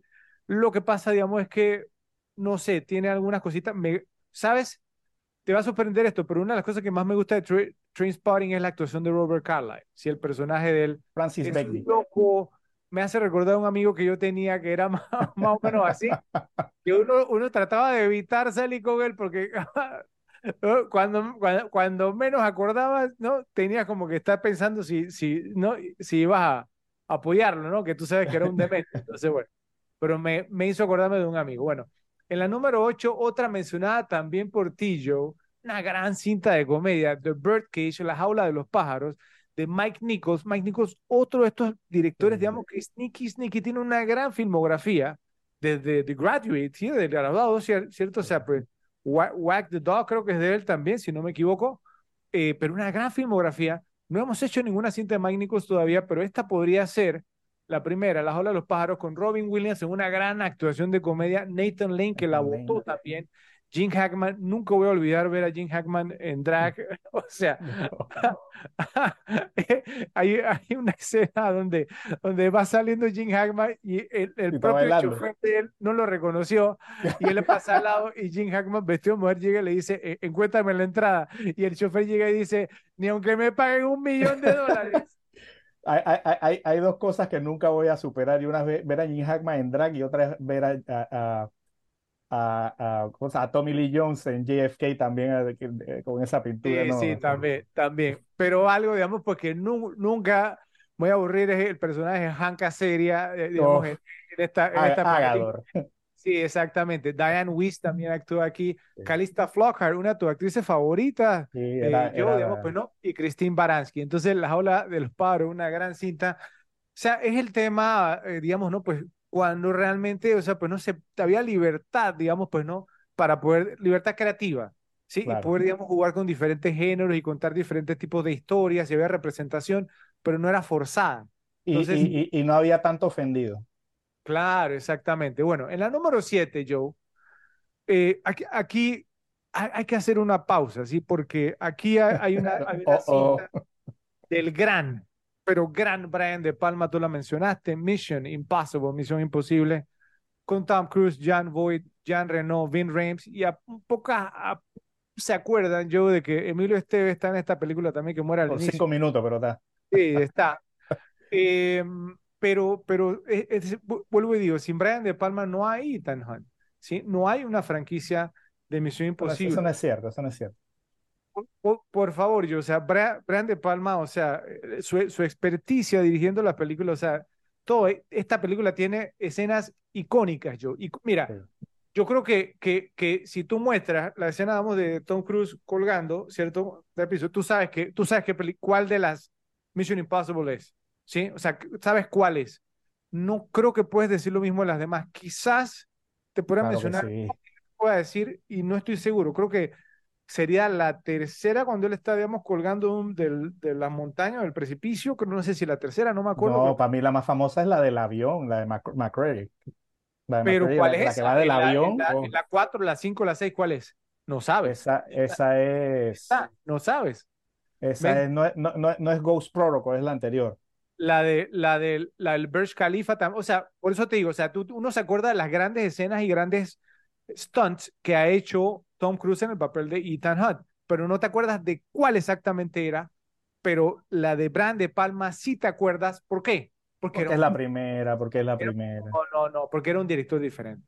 Ah, y Brian De Palma realmente. Brian, we're not worthy, Brian. Por, suerte no, por, suerte no salía Nancy Allen aquí. la, gracias a Dios. en la número 6, mencionada también por ti, Joe Happy Gilmore, de Dennis Duggan, con Adam Sandler, Christopher McDonald, Julie Bowen y Carl Weathers. mucha gente se olvida que Carl Weathers aparece en esta película. ¿Cómo, ¿Cómo que se llama el personaje de Carl Weathers en esta película? No me acuerdo. No me acuerdo. Tenía un nombre, un nombre muy gracioso. Qué locura de personaje. Bueno, pero, pero esta película, una demencia, la pelea de Adam Sandler con Bob Barker, todo el personaje de, de, de Adam Sandler como esa ira. Y mira, y mira que esa ira la capturó muy bien después para, para Punch Drunk Love.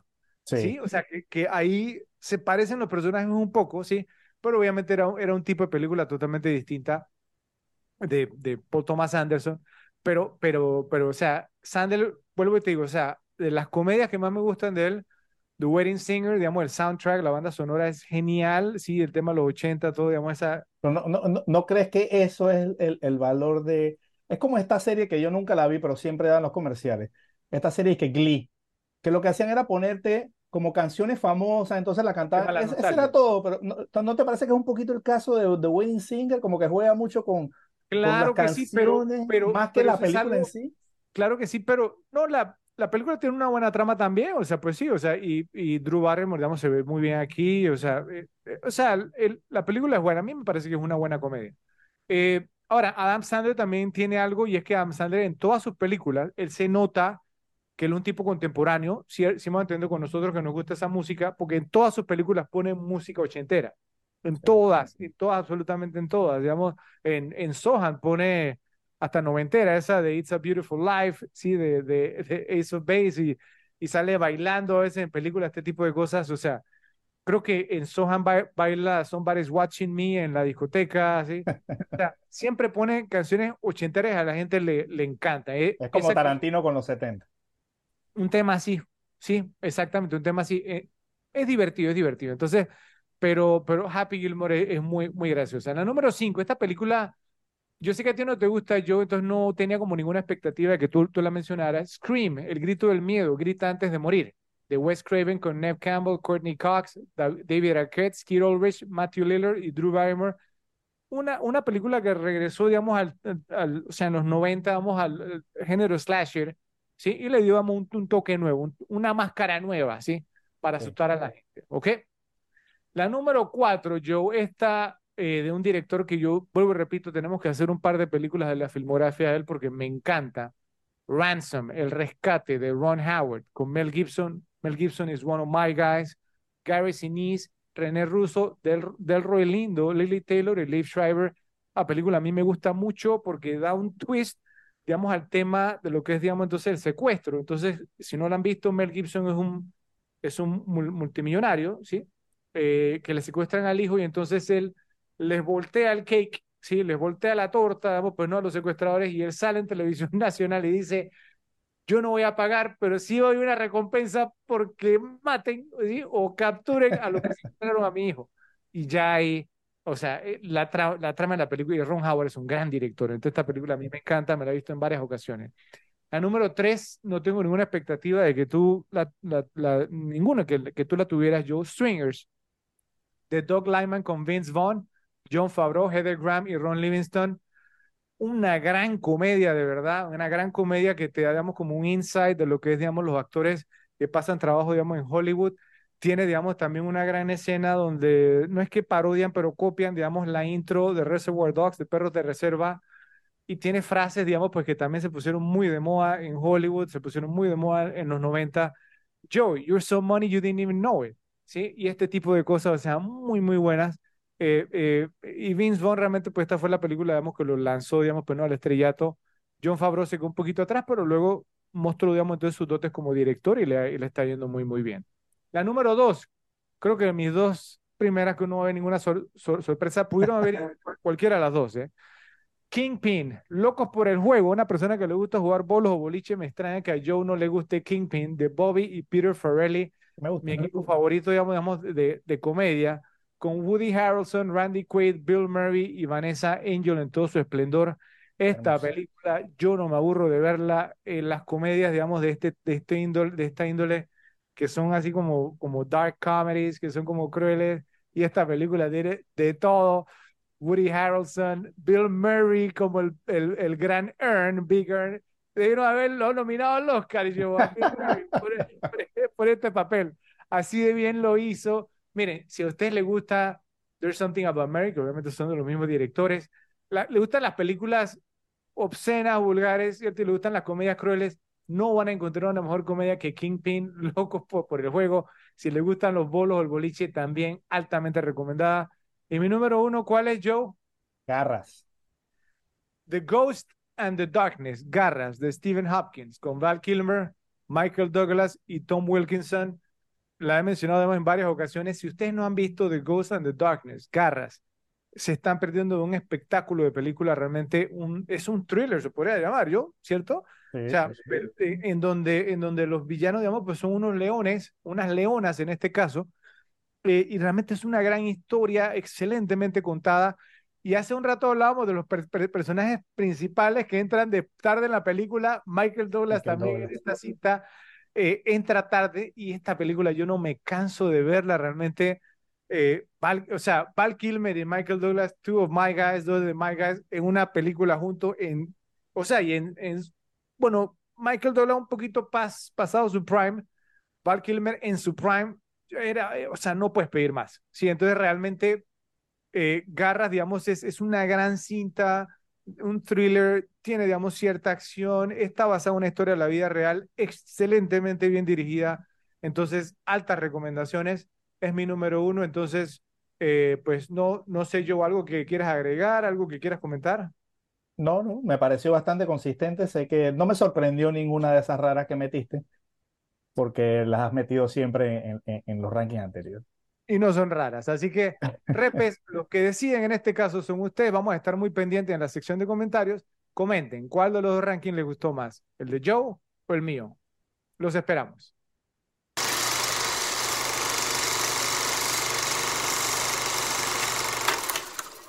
Bueno, Joe, ahora vamos con las mejores escenas de Fargo. Vamos a empezar contigo. Adelante. Uf, bueno, aquí hay muchísimas buenas escenas, así que voy a tratar de, de decir varias así y dejarte y después si no dices, pues, porque son muchísimas, muchísimas, muchísimas. Comenzando, la primera que, que, que, que tengo pues es el, secuestro de Jane, de Jane, de Jane al principio, porque no, e, e, ella, está como que viendo la televisión en la sala y de repente llega Steve Buscemi, pero todo es coordinado ahí, como que viendo por, por la puerta esa por la puerta de que sea alguien adentro, o sea, eh, el, el, la peor manera de llegar a una casa, todo con su máscara y eso, o sea, un poquito poco, digamos, eh, eh, disimulado, ¿no? Entonces, toda esa escena que comienza a sumarse no, es, muy graciosa.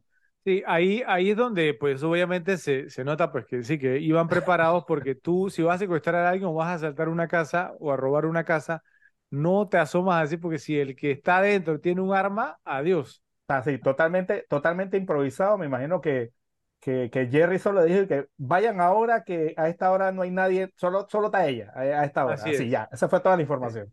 Sí, sí. Eh, otra eh, eh, escena y esta, ah, tengo que, que ver todas las demás, pero esta es una, por lo menos, de las que nomino mejor escena, que es eh, toda esa parte, es podríamos decir que es una secuencia, porque, porque lo es. Toda esa parte de cuando los detiene el policía en, en la noche en, en la carretera. E- Genial. Esa parte brillante, primero lo- los para, el- que este le dice, yo, de- yo me encargo, yo me encargo, y le ofrece como un soborno, y después el policía le pide que salga, entonces le disparan, pasan los testigos, o sea, toda esa secuencia de que después Pierce da la vuelta con el carro, los persigue, entonces es, es que está muy bien hecha porque, porque se ve como el carro en el fondo, después se deja de ver y entonces el personaje va a la velocidad para ver, o sea, toda esa parte te- hasta donde termina cuando le, le dan el disparo a la persona que quedó en el carro y ahí corta. Toda esa parte, toda esa, toda esa secuencia es, es excelente. Es una, es una escena que te dice mucho sobre los personajes, ¿sí? Eh, Hablando pues no de quién. Carl y de Gar. ¿Quién era quién? Tremendo. Total, tremenda. Eh, otra que tengo es, eh, digamos, esta es más que nada para, digamos, los que han visto la serie. eh, y, es pues la, digamos que es la única conexión que hay con la serie, que es la parte en que Carl entierra el dinero donde lo entierra, ¿no? Que se da cuenta del dinero, va y lo entierra, pues esa es la única conexión que hay con la serie Fargo, que es cuando el personaje de, de Oliver Platt encuentra el dinero ese precisamente y con eso crea todos los supermercados, que todo eso que sale en, en la primera temporada. Sí, Hay un, hay un dato sumamente interesante en, en cuanto a esa escena en particular. Bueno, realmente creo, creo que no vamos a pisar categorías porque en datos medio googleados hay muchísima información. Sí, Que Lo que dijeron era pues que eh, los Cohen, por haber razón, digo, ¿no? Que ese fue como el segundo invierno eh, de los últimos 100 años hasta ese momento que menos nieve, en que menos nieve había caído. wow. Que, que si hubiera sido un invierno normal, común y corriente, Steve Buscemi hubiera estado hasta la cintura en nieve en esa escena. que les tocó incluso, digamos, como buscar lugares donde hubiese nieve, o sea, digamos, en- en- en- entre Minnesota, pues, ¿no? Y, y, y, y North Dakota, eh, y, y que entonces que en algunas instancias hasta les tocó rociar, ¿cierto? Pues O sea, claro. para poderlo hacer. Entonces, sumamente interesante eso. Sí. Bueno, digo una más y te la paso para que digas las tuyas. Tengo varias más. Eh, digamos, esta, las voy a meter las dos en una, pero es eh, las dos escenas donde Marsh interroga a Jerry, las dos. Obviamente, la que siempre más te queda es la segunda, ¿no? Que es, he's fleeing the scene. No, he's fleeing the interview, he's fleeing the interview. Esa es la que siempre más queda porque es donde reacciona y todo eso. Pero cuando ves la primera, esta, esta última vez le paré mucha bola, cuando ves la primera vez, las reacciones que tiene Jerry en la primera Sí, son más sutiles, pero no- notas la incomodidad que tiene en cada momento. Eh, eh, eh, las dos son muy, muy interesantes. La primera, pues esa, que solamente son, solamente es verlo reaccionar, verlo reaccionar, ¿no? En, en su, en su rostro. Y la, y, y la segunda entrevista, porque ya es donde, digamos, ya pierde la, la, la paciencia, estaba mucho más arrinconado. Eh, y, y- y había- ya tenía también más información de todo lo que había pasado, de todo lo que había salido mal, todo ese tema. Y, y- pero las dos son, las dos, las dos son muy, muy buenas escenas. sí, que, que es muy peculiar ver a una persona con una mente criminal, o sea, pues, ¿no? Actuar, digamos, de una manera tan, ¿sí? Tan culpable, ¿verdad? Cuando Es que al final no era un criminal, eh, eh, más o menos tuvo que hacerlo porque no vio otra manera. Claro, o sea, pero, pero el que ideó todo el plan fue él, ¿sí? Claro, claro. Bueno. Eh, dale, pues te las, te las paso para que digas las tuyas. Ok, yo tengo algunas. eh, la escena inicial, cuando Jerry se reúne con Carl y Gar para acordar lo del secuestro, lo que yo, yo mencioné en uno de los segmentos anteriores, esa escena, porque, eh, no sé, o sea, simplemente como mencioné ahí, se, se mencionan los nombres, digamos, de los principales, ¿verdad? Y, y hay, hay, hay muy buena dinámica ahí también en, en esa escena, siempre me ha gustado. Eh, la escena en la que Jerry le cobra más de más a una pareja, digamos, por el auto y el hombre lo insulta. O sea, ¿no? Como el tema de Minnesota Nice ahí se vive nuevamente porque el tipo, o sea, te están estafando y le da hasta vergüenza insultar Insultarlo, al sí. insultarlo. Entonces ahí te da, te, te habla mucho, vamos, de, de, de, de dónde están.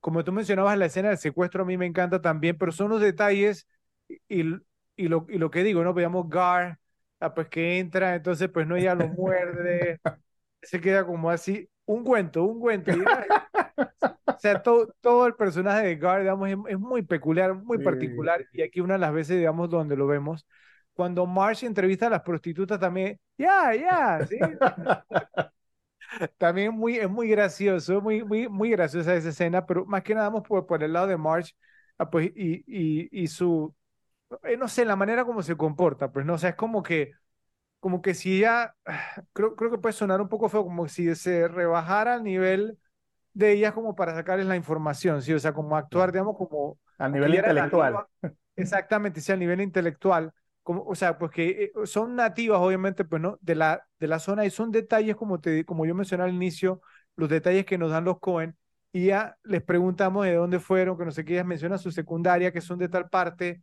sí, entonces ella, al escuchar de dónde eran, bajó su nivel intelectual para sacarle la información, sí, por- porque se dio cuenta que tampoco, vuelvo y digo, no eran científicas de la NASA, ¿sí? Entonces, bueno, eh, la escena de Mike Yanagita, sí, es tremenda, es tremenda Esa la escena. Yo creo que esa tú, tú la traes, te la voy a dejar, Sí, sí, que tú hables un poquito acerca de ella. Eh, la, la ira de Shep Proudfoot, cuando Shep entra, agarra- Que una de las cosas que tengo una pregunta un poco más adelante en, en- en cuanto Yo, a esto. yo tengo algo de esa parte también, ahora hablamos Sí, de sí, sí, eh, pero, pero, pero, pero es inolvidable, ¿no? Sí, por- porque agarra entonces, toma el cinturón y le empieza a dar Pero, pero, Soprano. pero, pero, pero, pero está Steve Buscemi, ¿no? En todo el tema le dice, hey, pero ¿qué estás haciendo si estoy con esta chica aquí? y le, y le empieza a meter los, los correazos. Y, no sé, es, es una escena violenta, una escena violenta, pero es graciosa. Y ese, Claro. ese es como el tema que tienen los, los Cohen. Bueno, Y es que Steve Eh, Buscemi también es muy gracioso, esa gente que es graciosa na- natural. sí, exactamente, sí. La reunión entre Carl y Wade, el, digamos, cuando van, digamos, pues no, a intercambiar el dinero, supuestamente, y cómo se da todo ese desenlace, digamos, pues no, o sea, pues los detallitos, digamos, de Carl, que era un personaje, digamos, bastante violento también. Sí, después nos damos cuenta, pues no, que mató al tipo, digamos, pues no, del, del, de la, de la, de la entrada Sí. del parque, del estacionamiento. La escena del señor Mora, ¿cierto? Y su historia sobre la interacción que tuvo con Carl, eh, pues no, en el bar también, esa escena me gusta mucho. La, eh, Eh, la manera, el, la manera como él está hablando de, de, de él y del otro a la misma vez, eh, es genial como lo hace. Es muy bueno. Sí. Y las últimas dos que traigo, te la devuelvo a ti, cuando Gar mata a Carl con el hacha. Sí, Sí. e- esa escena, me acuerdo que la primera vez que yo la vi me impactó totalmente, no me lo esperaba. O sea, es inolvidable, o sea, es inolvidable la, la manera como se hace el plano, es tremendo. Y obviamente, pues no, Marsh arresta a Gar, que estaba, digamos, ahí con, el, con la pierna de, de Carl, y trata de razonar con él en el auto, como de entender, digamos, su, su actuar. Es una manera brillante, pues no, casi, la última escena de la película. A ver qué más traes tú, Joe. Bueno, eh, eh, eh, o sea, va- varias de las que tengo son las que tú tienes, obviamente, que son grandes escenas. Eh, el intercambio de dinero es una, o sea, toda esa parte que, que- que le disparan a, a, a, a Carl. Eh, otra que tengo, Pero Después- Yanaguita, ¿no, ¿no quieres hablar un poquito acerca sí, de el, eso? el encuentro de Marsh con Yanagita. Es que to- to- esa, y volvemos todos a los detalles, ¿no? Ellos están hablando, o sea, tú, y tú ves, es que la escena comienza como con una cosa normal, eh, eh, ¿no? Que ellos están ahí, se sientan y entonces están, ¿no? Hablando normal y de repente el tipo se cambia a donde está ella y le tira el brazo.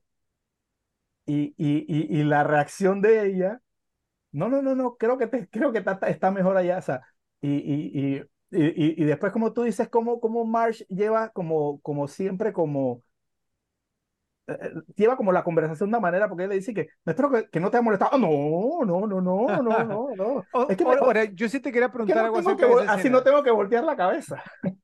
Yo, yo, yo te quería preguntar algo acerca de esa escena, porque ella cuando entra al restaurante, porque estaba en un hotel, que me acuerdo que era el Radisson, no sé qué que lo mencionan, entonces ella, ella se, se peina y se arregla cuando él está de espalda. Entonces, ¿tú crees que ella fue con la, esa intención de coquetear con él?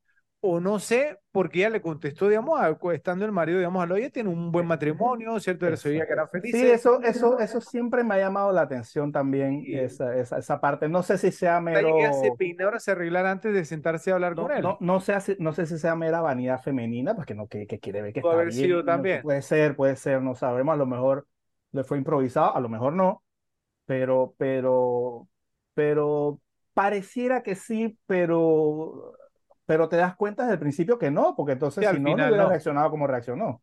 Exactamente, exactamente. Entonces no, fue así. Y como tú decías, pues una escena prácticamente primordial en la película por todo el tema de importante. La primera vez que tú ves la película tú no te das cuenta y no la captas, pero, pero ella, ella iba a soltar el tema. Es más, ella está en, su habitación de hotel, iba a regresar, digamos, pues no a, a Brainerd, porque ella, pues no, la sheriff de Brainerd, y habla con una amiga, entonces la amiga le dice, no, eso no, es hombre, si ese tipo está así linda, digamos, está, está viva, y ella cuando va manejando de regreso, ella ahí dice, que pues, no, ella tiene un cambio de expresión ahí. Se nota totalmente que dice, ok, si Mike Yanaguita me mintió, entonces Jerry Londegaard como que vio como una similitud en el actuar de ambos y regresa y Jerry, o sea, en vez de ser cool, sí, al contrario, totalmente se, delató. Sí, es brillante. okay. Eh, pues también tú la dijiste, pues la confrontación de Carr, pero tú, tú, el hachazo fue lo final, pero toda esa confrontación cuando él llega, que le dice, debe ver al otro tipo cómo quedó. o sea, eh, eh, no, y el otro tipo está viendo la novela ahí, como que no le para bola y comienza a discutir el carro. O sea, toda esa parte, todo ese build-up de la tensión que le dice, estamos, estamos square y le enseña la pistola. Sí. o sea, toda esa parte, o sea, lo, lo, lo, otro, lo otro fue como, como el final. Entonces, lo, lo del hachazo. Y la última que tengo, pues es cuando, precisamente la que tú también dijiste, pues cuando Marsh encuentra el carro, cuando Marsh encuentra el carro y, y, y, y, está entonces, eh, eh, ¿no? El, el pie este y ahí, ¿no? En la máquina esa. No, este, esa parte es, brutal. Ahora, ahora que... ella se, se, arriesgó bastante bajándose sola, ella no sabía lo que se iba a enfrentar, ya no sabíamos que uno de ellos había muerto, eh, pero muy valiente March, ¿cierto? Ahora, bueno, necesitamos entonces elegir la mejor escena. Tú, tú nominas, ¿cuál es tu primera nominada? La del. Yo, yo, me voy con la, de, con la del policía. O sea, la de, la de esa. Es una tensión total, ¿cierto? O sea, desde, pasan tantas cosas ahí que. Sí, o sea, sí, es genial. O sea, digamos, desde. Ya habíamos visto como el intercambio de ellos dos. O sea, pues no, antes del secuestro, ¿no? Digamos que Carl hablaba mucho, Gar no sí, como que Guardian era pocas palabras, pero sí que también no sabíamos si era un tipo violento o no, si era tonto, si era torpe, y luego pasa lo que pasa, ¿cierto? O sea... Eh, y le dice, ah, tú te ibas a encargar, ¿verdad? Te ibas a encargar, sí. y este, pues no, ahí te dice todo lo que necesitábamos saber. Y bueno, y las consecuencias, ¿no? Porque realmente es donde el plan se fue todo mal, ¿sí? Porque obviamente pues, ya un policía muerto, entonces el mismo Carl después le dice a Jerry, obviamente, pues que se quieren quedar con todo el dinero. Así que esa gana, ¿sí? Entonces, la mejor escena, nuevamente, yo, ¿cuál es? Sí, la, eh, no toda la parte cuando el policía los para en la noche, que tenían a la secuestrada en el asiento de atrás, y pues ahí pasa todo lo que pasa con el policía por, por, digamos, por la brillantez de, de Steve Buscemi, ¿no? Así es, así que esa gana como la mejor escena en Fargo. Por favor, repesen en la sección de comentarios, nos dicen si están de acuerdo o nos dicen si omitimos alguna escena que a ustedes les gusta mucho o si hubo otra que se merecía ser considerada como la mejor. Vamos a estar pendientes.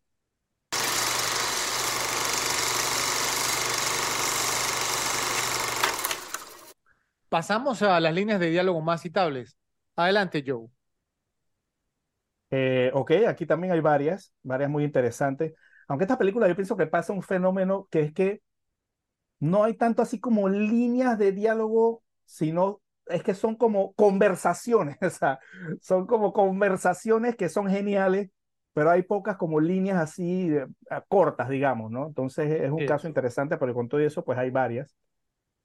Eh, y, y, nomino esta como la mejor de la, de la película, pienso que siempre es como la que, la que más ponen que en cuanto a líneas cuando se habla de esta película, y es precisamente la que mencionabas en, antes, en las escenas, que es cuando Marsh está, ¿no? Con, con, con el personaje de, con Gunner, que se llamaba, ¿no?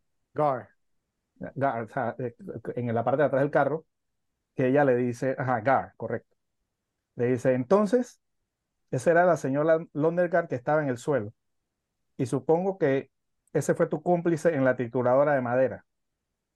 Y esas tres personas en Brainerd. ¿Y para qué? Por un poco de dinero. En la vida hay más que un poco de dinero, ¿sabes? ¿No lo sabes? Y aquí estás. Es un hermoso día. Bien, simplemente no lo entiendo.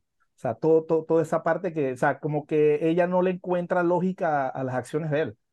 Sí. Y, y, y, el delivery que tiene ella ahí es, es, es muy bueno en, en, en, ese diálogo. Me parece que siempre es como lo que más queda. Sí, la manera como ella lo dice también es, es como si, si, como, como decepción, ¿no?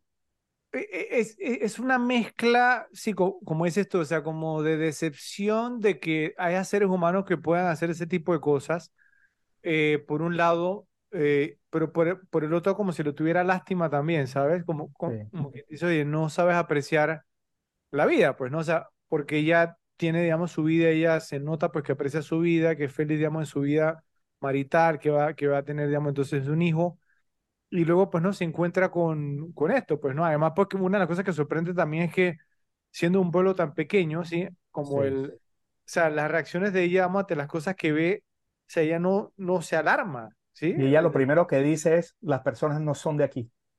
Exactamente, exactamente.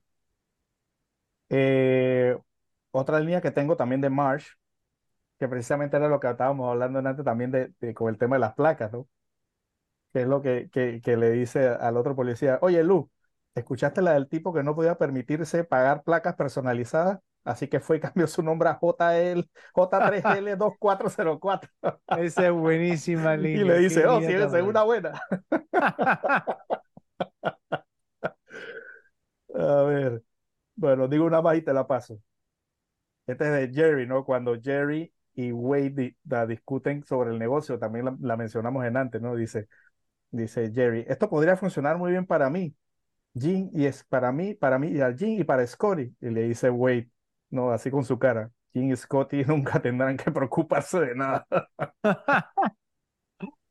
el desprecio, se, dice, se, se, notaba un desprecio total, total por, por el total, pobre Jerry. Total, total. Así que, a ver, ¿cuáles tienes tú?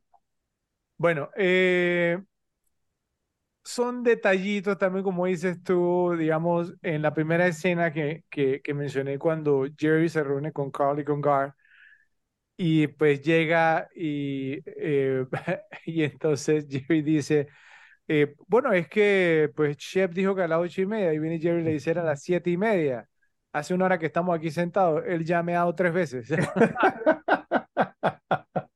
o sea que digamos, o sea, tres veces en, en una hora, por medio cada 20 minutos, tiene que ir a, a orinar Gar, ¿cómo es el tema? Muy gracioso. Bueno, eh, otra también, digamos, que se me quedó fue este Stan Grossman, que era, pues, ¿no? El contador de Wade, que dice, no te vamos a dar 750 mil dólares, no somos un banco, Jerry.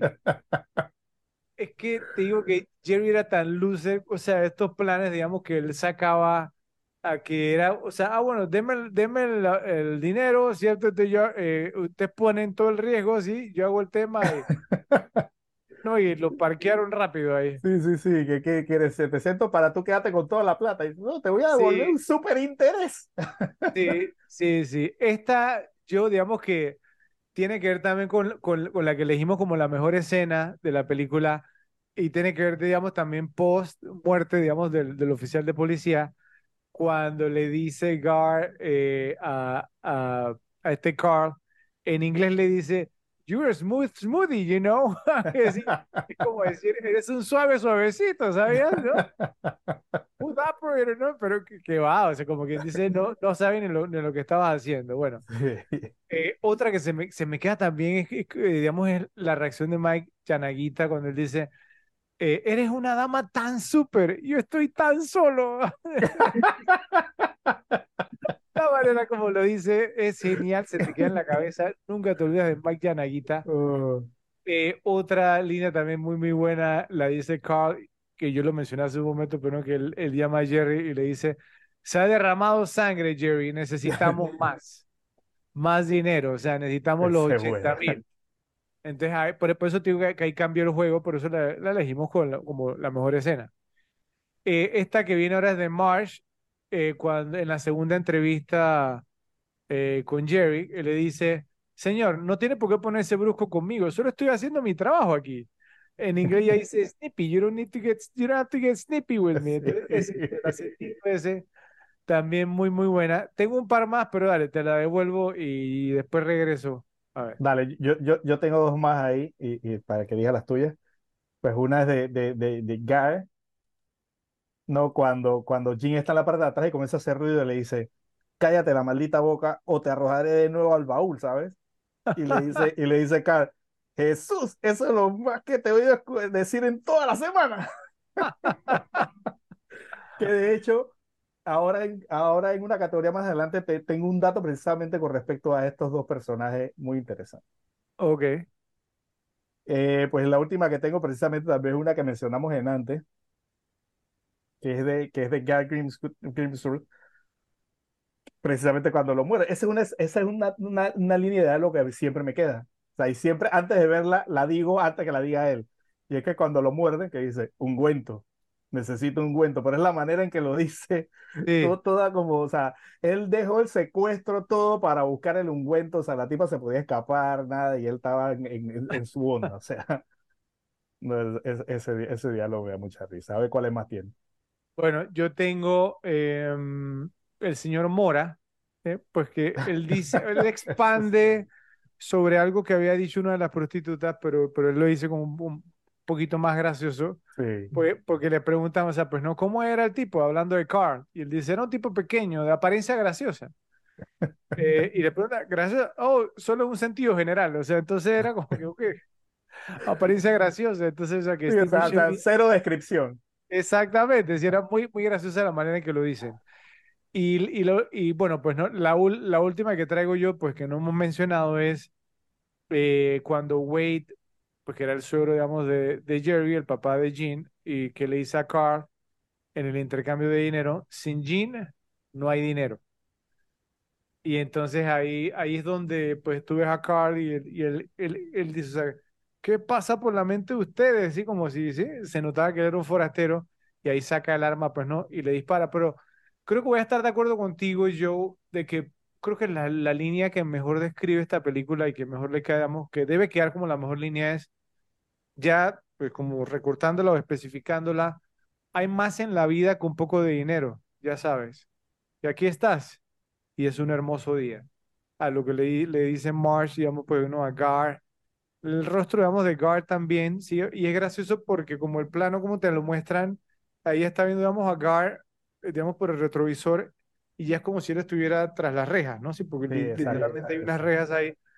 Ah, pues y ya Gar sabe, pues no, aunque no está preso todavía, pero no, ni siquiera lo han enjuiciado, ni siquiera, ¿no?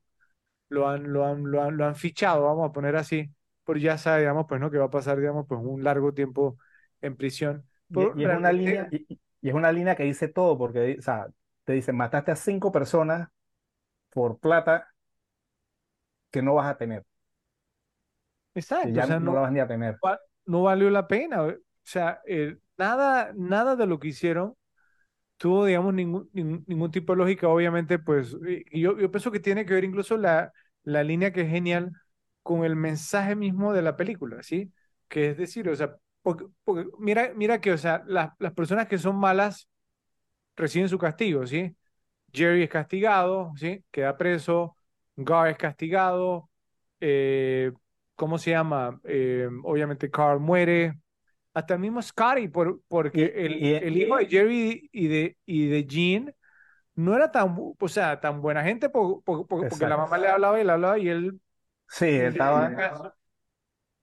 Y, y, y, y, y en las cinco personas que dice Marsh no está ni, ni Carl ni el tipo del estacionamiento. O sea, son siete personas. Siete personas, exactamente. Eh, y March, pues bueno, que era una buena persona, ¿sí? Eh, pues que obviamente por, por, la que nos preocupamos nosotros, pues, pues, siendo la heroína de la trama, pues siendo buena persona y demás, o sea, pues sale ilesa, ¿verdad? Resuelve el caso, queda todo bien. Yo creo que la única, porque Wade tampoco era como que una buena persona, ¿cierto? Pues... No, no. Eh, no, o sea, e, era así medio a-hole, creo que Jean pudo haber sido, digamos, pues como la única buena persona que sufrió en la película porque murió, ¿verdad? La esposa de Jerry, aunque no, no nos dieron, digamos, como mucho, digamos, como background, o, o sea, o no nos dieron mucho en cuanto al personaje cómo era, pero viendo esos intercambios, digamos, o sea, pues no, el, el, el, Sí, no se el- veía como una patana ni nada. sí, cómo, cómo se comportábamos con Jerry y demás, no, no se veía mal, no era como la esposa, eh, digamos, pues no, en la primera temporada de, de Fargo, ¿cierto? Que, Exacto. que, que la matan y se merecía morir. Ay, bueno, no es que se merecía morir, pero, pero, pero no, no era una buena persona. Así que, entonces, la mejor línea de la película, Joe, ¿cuál es? Sí, como tú dices, re- resumiendo, es, es, Hay más en la vida. hay- claro, hay más en la vida que un poco de dinero, ¿sabes? Y aquí estás, y es un día hermoso. Así que creo que eso resume, ¿sí? y encapsula lo que es el espíritu de Fargo. Por eso la elegimos como la mejor línea de diálogo de esta gran película. Entonces, por favor, Repes, nos dicen en la sección de comentarios si están de acuerdo con nosotros o si quieren agregar o añadir, digamos, alguna otra que nosotros no mencionamos. Vamos a estar pendientes.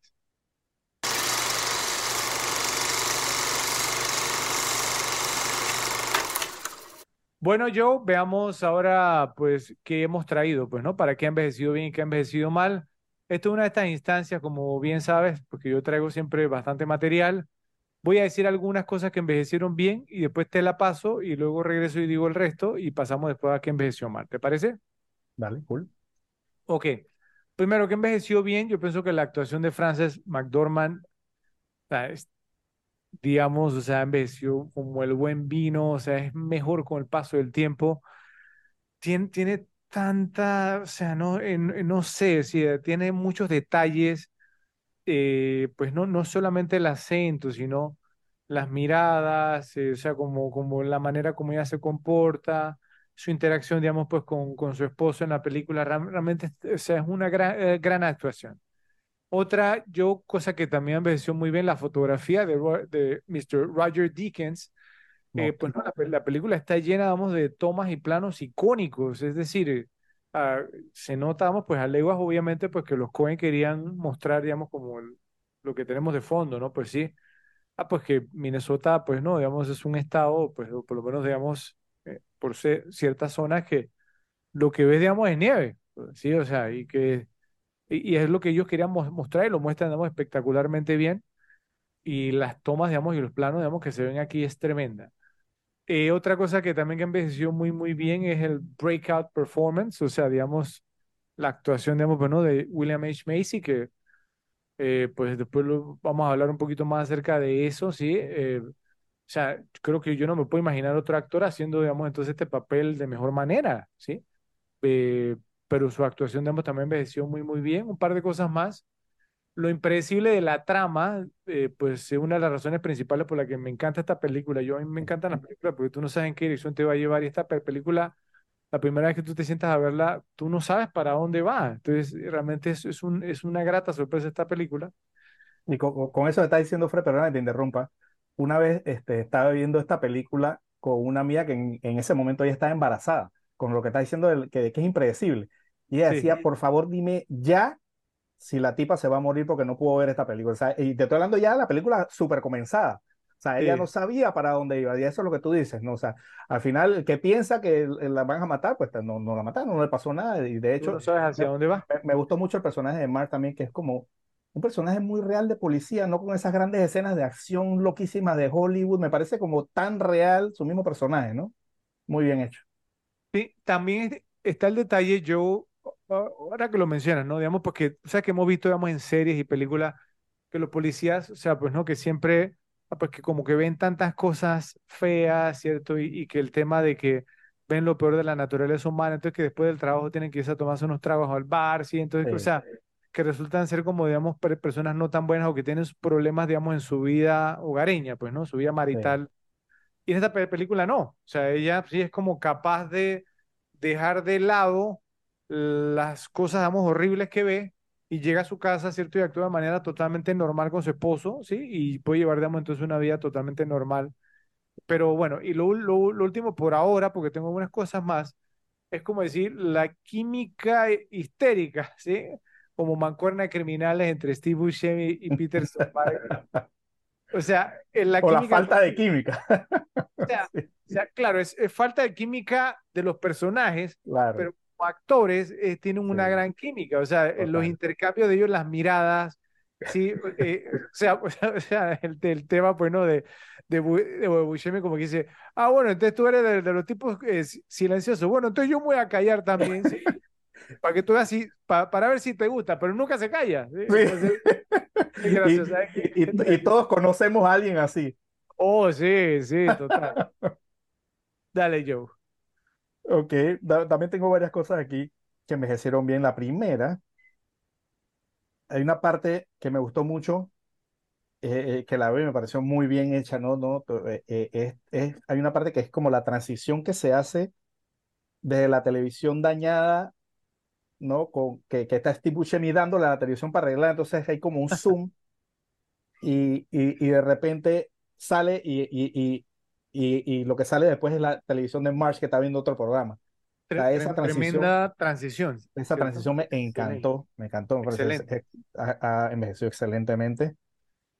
Eh, algo que más o menos mencionaba Fred, tú mencionabas la fotografía, yo me refiero al mismo ambiente de la película, ¿no? Todo ese blanco predominante, sea, se- al final se convierte como un personaje de la película, o sea, y es tan importante como que es el lugar donde enterraron el dinero y el, y el lugar clave donde lo desenterraron en la serie, o sea, es un, es un personaje y tiene mucha importancia en la película, eh, eh, me, me- me parece como un, ¿no? Como, como, como algo que, que, que es como un trademark de esta película, o sea, ese blanco, eh, yo creo que tú, tú ah, estás pasando por algún lugar y ves todo ese blanco y nadie dice es Fargo. O sea, es que es, es, es, es muy icónico en esta película. Sí, Eh, otra cosa, precisamente lo que mencionábamos en antes como escenas, eh, me parece que a mí me pareció muy bien las dos entrevistas de los policías de la película a los testigos, que son sumamente graciosas, son diferentes y similares a la vez.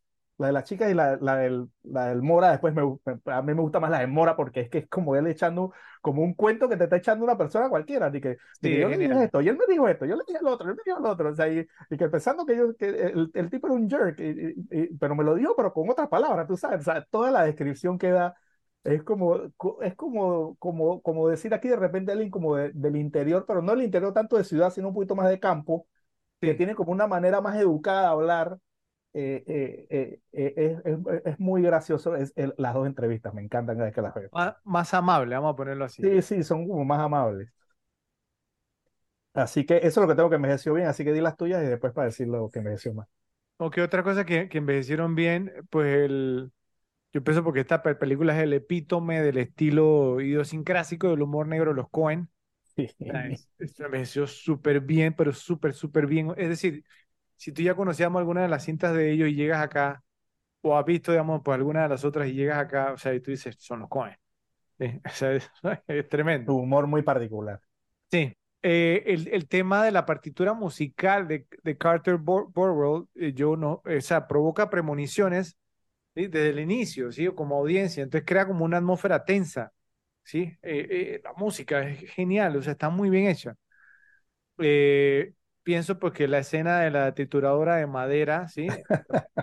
Ha envejecido muy bien, o sea, es impactante todavía hoy en día. No, sonará Pero- feo, pero cada vez que veo ese pie ahí no, no puedo evitar reírme. O sea, el Sí. pie del tipo ahí, el tipo metiéndolo ahí como si estuviera metiendo una, una gracioso, o sea, es graciosísimo, es impactante, y tú ves la sangre, o sea, es muy gracioso, entonces, eh, el, el, el tema, ¿ent- entonces, eh, Stormare con el sombrerito ese que me parece el chavo del 8, es muy gracioso, bueno, y obviamente, pues no, eh, eh, Marsh Gunderson, eh, uno como uno de los personajes policiales más memorables e importantes de, de la historia del cine, pienso que también envejeció muy, muy bien. Bueno, vamos a qué ha envejecido Mario, a ver qué traes tú. Bueno, solamente tengo dos. Eh, son más que nada, pues, digamos, algunas cosas de, de, de, de época que, digamos, ya no hay. Eh, pues la primera es el carro de Jerry. No sé si te acuerdas, eran Oldsmobile. Sí. O sea, esos carros, salvo que yo esté equivocado, yo pienso que ya no los hacen y desde hace muchos años. Oldsmobile, por lo menos, no me acuerdo haber visto una publicidad de Oldsmobile por lo menos en 20 años. Son, son muy extrañados, ¿eh? o sea, eso estaba en todas las películas. Sí, o sea, en los, en los 80 era un carro muy, muy popular. Sí, o sea, y, y eran carros, digamos, duros, o sea, que tú te chocabas con ese carro, no, no te pasaba sí, nada. Carro, carro de Estados Unidos, todos esos carros eran, sí, sí. Carros de verdad. Pero Oldsmobile, yo creo que nadie sabe que es un Oldsmobile ahora. O sea. No, no.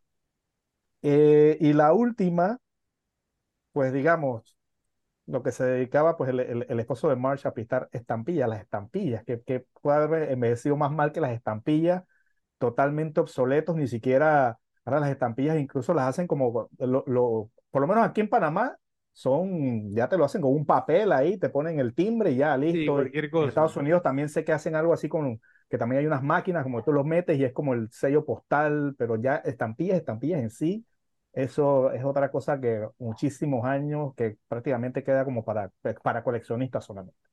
¿Y cómo habrá sido el proceso en ese entonces de que una persona hace una pintura y de la pintura sacaban la estampilla? O sea, me imagino que eso debe ser un proceso bastante extenso, complicado, ¿cierto? Y dispendioso, simplemente para sacar una, una estampilla. ¿sí? Exactamente. Eso también sí es muy, muy buena. Yo, bueno, yo tengo un par de cosas, son más que nada, digamos, como temas, me parecen a mí, pues, ¿no? Eh, que, digamos, el, el, hecho de que cuando se estrenó la película, a la gente de Minnesota fue a verla pensando que era como un homenaje a su tierra y salieron desilusionados.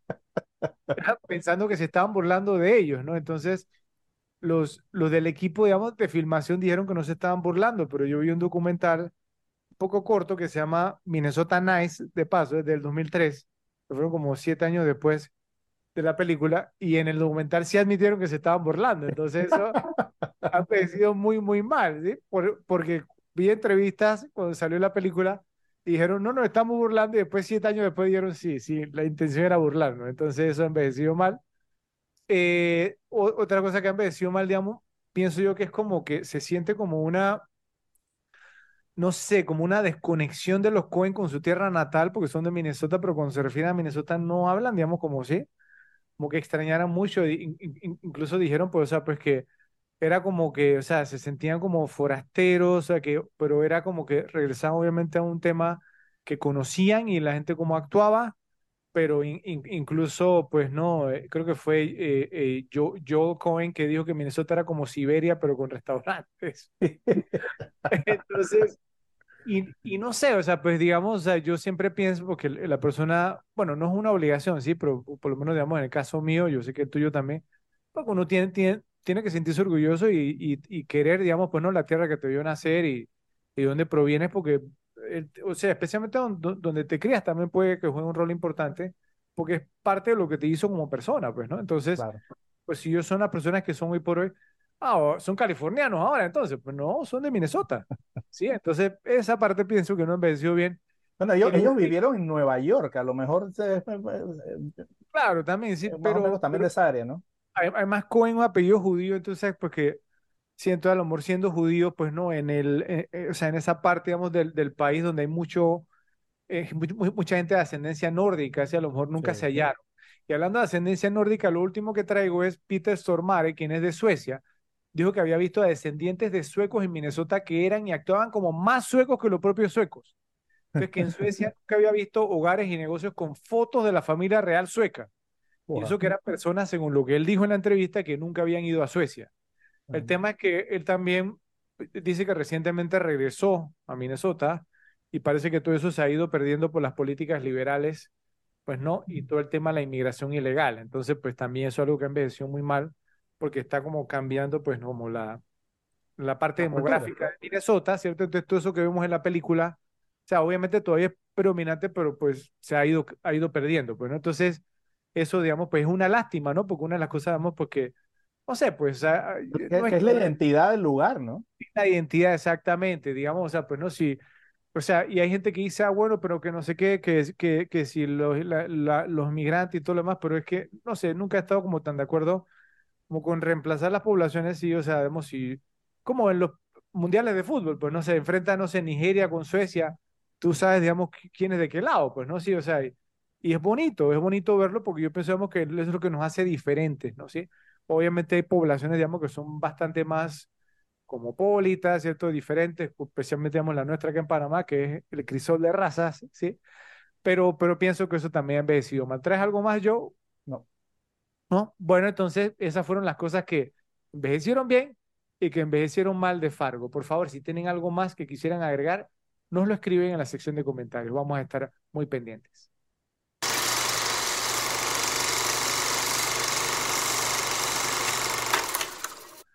Bueno, Joe, entramos ahora a, ¿cómo es que se llama ese actor? Entonces vamos a empezar contigo. Adelante, yo tengo unos candidatos aquí. Sí, yo también tengo algunos aquí interesantes. Eh, no sé si algunos se caigan en la categoría eso de que tú los conoces ahí porque salieron en X cosas, pero vamos a ver.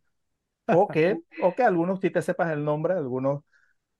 Hay uno aquí que tengo que es medio candidato a que de repente me lo pudiera saber o no, pero, pero pienso que pienso que sí, pienso que sí cae en la categoría. Bueno, vamos a comenzar con el primero. El primero es Gary Houston, que es el que está, que está en los créditos como cliente iracundo, que es el que le quieren vender el, el, el el, el, ¿no? la capa esa que le ponen al carro para en la tienda de autos, pues lo reconozco porque sale en Watchmen. ¿Te acuerdas de él en Watchmen que está al principio cuando salían los programas de las entrevistas y todo esos temas? Él era el que, estaba ahí. Ese es uno, sí. Eh, ¿no? Cuando el comedian estaba viendo tele. Y, y, y, y, viendo aquí también, no me acuerdo claramente de esta, pero sí viendo en su filmografía, también sale en la serie de Fargo. ¿Ah, sí? También salió en la serie de Fargo. Ese tuvo un personaje ahí también. ¿Pero en qué temporada? Vamos a buscarlo eh, no, no, no, no me acuerdo, solo lo vi que estaba acreditado, no busqué, pero, pero me llamó la atención. Por, lo menos yo vi las primeras tres y no. Sí, yo vi las tres. yo vi hasta la de Igua McGregor. Hasta ahí vi yo también. No he visto la última, que creo que es con Chris Rock, esa no la he visto todavía. Parece que fue en la, ah, fue en la temporada 4, la de Chris Rock. ¿Ah, sí? Ok. Sí. Eh, por, por, eso es que no, no lo ubiqué, porque esa no la he visto todavía. Sí, exacto. Eh, otro que tengo, eh, Larry Brandenburg como Stan Grossman. salió en Pánico Locura en Las Vegas, Los Intocables, todo esta prácticamente me la dejo acordar de todo, porque es que la cara cuando la vi, me este, este, este, lo he visto en varias cosas, así que todo pudieron ser en esa, en Los Intocables, salió en Destruction Redemption también, y en tu favorita, Fred, Mighty Joe Young, también salió ahí, que yo sé que es tu película favorita de todos los tiempos. Para nada, el gorilón ese. pero es una cara también muy, muy reconocida y, y pues digamos que ha salido pues en, varias cosas, digamos, bastante populares. Y el último que tengo, que este es el que puede que entre en el caso de que tú dices que tú sí te sabes el nombre. Yo no me acuerdo del nombre, amor, si me lo, si me lo dicen por ahí a lo mejor. ¿Será que tenemos a la misma persona, yo? ¿Será? Vamos a ver. Es John Carroll Lynch, como Norm, el esposo de Marsh sea, conocido probablemente por Zodiac, que era pues el que al, final pensaron que era el, sospechoso número uno. Al final salió en Face Off, salió en Gran Torino, salió en Shorter Island también, pues entre otras, entre otras películas y, series también que ha salido. Eh, esos son los tres que tengo, así que no sé si tú tendrás a alguien diferente. Ok, yo traigo los mismos tres, ahora te voy a decir con, con cuál me inclino, eh, pues como el que más, eh, pero quiero, agregar un par. Eh, primero este Bruce Boney como Lou, que era pues como el asistente o el segunda de March, que, que tiene, digamos, su, su, su, par de buenos momentos, ¿no? Sí, o sea, pues cuando, cuando le lleva el café, Margie, ¿estás bien? Que no sé, este tipo de cosas. Y luego, cuando está comiéndose la hamburguesa con Norm, y entonces él entra y, ¿no? Y, y, él, y, él, y él dice, o sea, nuestros amigos tenían compañía y, y, Margie le dice, ya, y dice, ya. Ya. es tremendo. Bueno, pero, pero él, él aparece, digamos, e, en, en, en, algunas cosas muy interesantes. No sé si tú lo ubicas la cara, ¿sí? A Bruce, Bruce Boney o no. Sí, sí, sí, pero no. Me parece conocida, pero no vi así que me acordara de, de, de dónde. Ok, te voy a leer algunas de las cosas de dónde, ¿ok? Porque obviamente, pues, eh, digamos, Fargo fue su debut cinematográfico, imagínate. ¿De qué manera? Nunca había hecho nada. Después apareció en tu película navideña favorita, Joe, Jingle All the Way, que es la de, pues, Arnold Schwarzenegger con Sinbad, que a ti te encanta, pues, eh, que están buscando el mismo juguete. Eh, después apareció en otra que te encanta a ti, creo que tú me dijiste en una ocasión que esta era tu película favorita de Robin Williams, Patch Adams, y la mencionaste en un par de rankings, si no me equivoco. No. Después de ahí apareció, digamos, en un montón de series de, de televisión, eh, incluyendo, apareció también yo en, en una película para, para televisión Fargo, que existe en el 2003, donde Edie Falco, o sea, pues no, que era la esposa de Tony Soprano, o sea, eh, hizo el papel, el papel de Marsh. Eh, al parecer es buena, tiene 7.2, pero no sé. Bueno, pero, pero Bruce Boney aparece en Dawn of the Dead, el amanecer de los muertos. ¿Tú te acuerdas cuando estaban en la azotea, el, que teníamos el Al cartel? letrero, ajá, correcto. El francotirador. Ese, ese mismo, ese era Bruce Boney también, Ah, ¿verdad? Y aparecíamos en North Country, es una pel- la película con eh, Charlize Theron. Aparecen varias cosas, sí, pero entonces quizás, digamos, no es el mejor candidato, pero, pero lo quería nombrar. Eh, y la otra persona que traigo, lo, lo que pasa es que este actor, digamos, estuvo como inactivo por, por un tiempo y fue Harv Presnell, como Wade Gustafson, porque era digamos, el suegro de Jerry, el papá de Jean, que también, digamos, había aparecido en algunas cosas, pero de antes, ¿sí? Pues quizás, digamos, pues como que no será mejor candidato. Y también, yo traigo a Gary Houston y a La- Larry Brandenburg, pero estoy de acuerdo contigo, yo, para mí, yo creo que el candidato y la persona que debe ganar esta categoría es John Carroll Lynch, porque pues, o sea, él no solamente, pues lo conoce uno, digamos, de Zodiac, eh, que hace un papel bien creepy ahí, o sea, ¿no? Y, y- sí. sino que también él, él apareció en varias cosas, yo me puse, digamos, pues como a ver su filmografía, él aparece en esta película de Michael Keaton que me gusta mucho, ojalá la pudiésemos hacer alguna vez en la repetible yo, The Founder, que habla como de la historia de McDonald's, de- McDonald's. De cómo se creó, él era uno, hace el papel de uno de los hermanos McDonald's, ¿no? Que, que fundaron, digamos, por el restaurante. ¿Sí él has visto esa película? Sí, sí. Bueno, él aparece ahí, entonces eh, aparecemos en varias cosas y tiene una filmografía muy, muy extra. Aparece en Grumpy Old Men, eh, Dos Viejos Gruñones, aparece en Beautiful Girls, una película, vamos, pues no, un Timothy Hutton, un buen elenco, Matt Dillon. Eh, aparece en, te voy a decir dónde más. Tu película favorita de Robert De Niro de los, de los 90, yo, The Fan, el fanático, con Con John Leguizamo. aparece en tu película favorita también de Charlize Theron, Feeling Minnesota, que hizo, digamos, también en el 96, el mismo año con Keanu Reeves. Eh, aparece en Face Off, era uno de los guardias de la, ajá. de la prisión contra Cara, con eh, Nicolas Cage y John Travolta. Aparece en Mercury Rising, que yo sé que a ti esa pel- película te Uf, encanta, Bruce Willis, ¿no? Eh, con Bruce Willis, exactamente. O sea, el, el tipo, y además que él tiene, digamos, pues, como un rostro, digamos, muy fácil de reconocer. Sí. Y realmente, pues no, es, es de estos tipos, digamos, de actores que, o sea, que, no sé, el tipo actúa bien, le, Y tú, le y, tú decías, ¿qué más contraste de este personaje con el de Zodiac? Ajá, sí, sí, ¿qué porque- más contraste? eh, total. Ahora, después de, de Zodiac, que fue en el 2007, mira, apareció en, en eh, Gran Torino, la, ¿no? La película de, Ajá, de- Gran Torino. del, del GOAT, de Clint Eastwood, y aparecíamos en algunas otras cosas. Shutter Island también aparece, Sí, la siniestra, la aparece ahí también. Aparece en Crazy Stupid Love, el mejor amigo de Steve Carell. Hicimos un episodio aquí en Las Repetibles, vayan a verlo, uno de los más populares también. Aparecen varias. Entonces yo sí creo que John Carroll Lynch debe ganar esta categoría porque si bien yo me sabía el nombre, ¿cierto? Pues obviamente esa es, es mi forma de ser, pero estoy anuente de que no es un, no, and, and he's not a name actor, sino un Sí, actor exacto. porque la persona se va a conocer su nombre. ¿Tú no te lo sabías o sí te lo sabías? No, no, no. ¿No? Bueno, entonces nuestro ganador en Fargo en la categoría de ¿cómo es que se llama ese actor? Se lo lleva, eh, se lo vamos a dar a John Carroll Lynch en el papel de Norm Gunderson, es decir, el esposo de Marsh Gunderson. Por favor, nos dicen en la sección de comentarios si están de acuerdo con nuestra elección.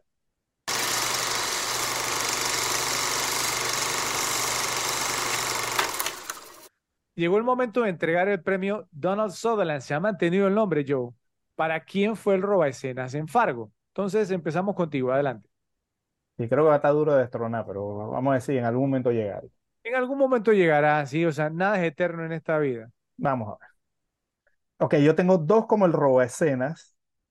Son dos personajes que eh, siempre me quedan y obviamente pienso que uno es el candidato sin jockey y el otro es el otro que queda. el primero que tengo ya mencionado con anterioridad es Gary Houston como el cliente iracundo. Pienso que ese, ese siempre me queda del tipo que está sumamente enojado con, con, pues con Jerry, que le quiere de todas maneras meterle, y entonces que espérate, que, que, que, le dice Jerry, espérate, que me voy a hablar con, con mi jefe, y se va a decirle cualquier cosa a otro man. A, preguntarle que si va a ir al, al partido de los Gophers de fútbol americano, y le dice el otro, sí, se tiene un, un, un boleto extra, y el otro está hablando en serio, como que dice, ni siquiera me agradas, brother. Me estás pidiendo un boleto y ni siquiera me agrada. O sea, entonces, de milagro te tolero en el trabajo y te voy a llevar a un partido de fútbol americano. Y de repente regresa y le dice que te puedo dar 100 dólares y, y, y, nunca dicen cuánto le está cobrando de más también por el truco. ¿Quién sabe cuánta plata era? Más, más o menos, o sea, él, él dice que eran 19 mil dólares. 19 mil Creo que el precio final era 23 mil. Entonces eran como 4 mil dólares más. Wow. Sí. Okay. Yo, le presté mucha atención porque sí tenía curiosidad. Te, te, puedo bajar 100 dólares. no, no. Entonces, ese, ese, ese cliente que, porque como tú dices, que, que, que hasta para decir la palabra con F le costó. Porque, sí, sí. You, porque, liar, ¿no? Sí. liar, sí. Y la, y la esposa como que, tranquilízate, tranquilízate.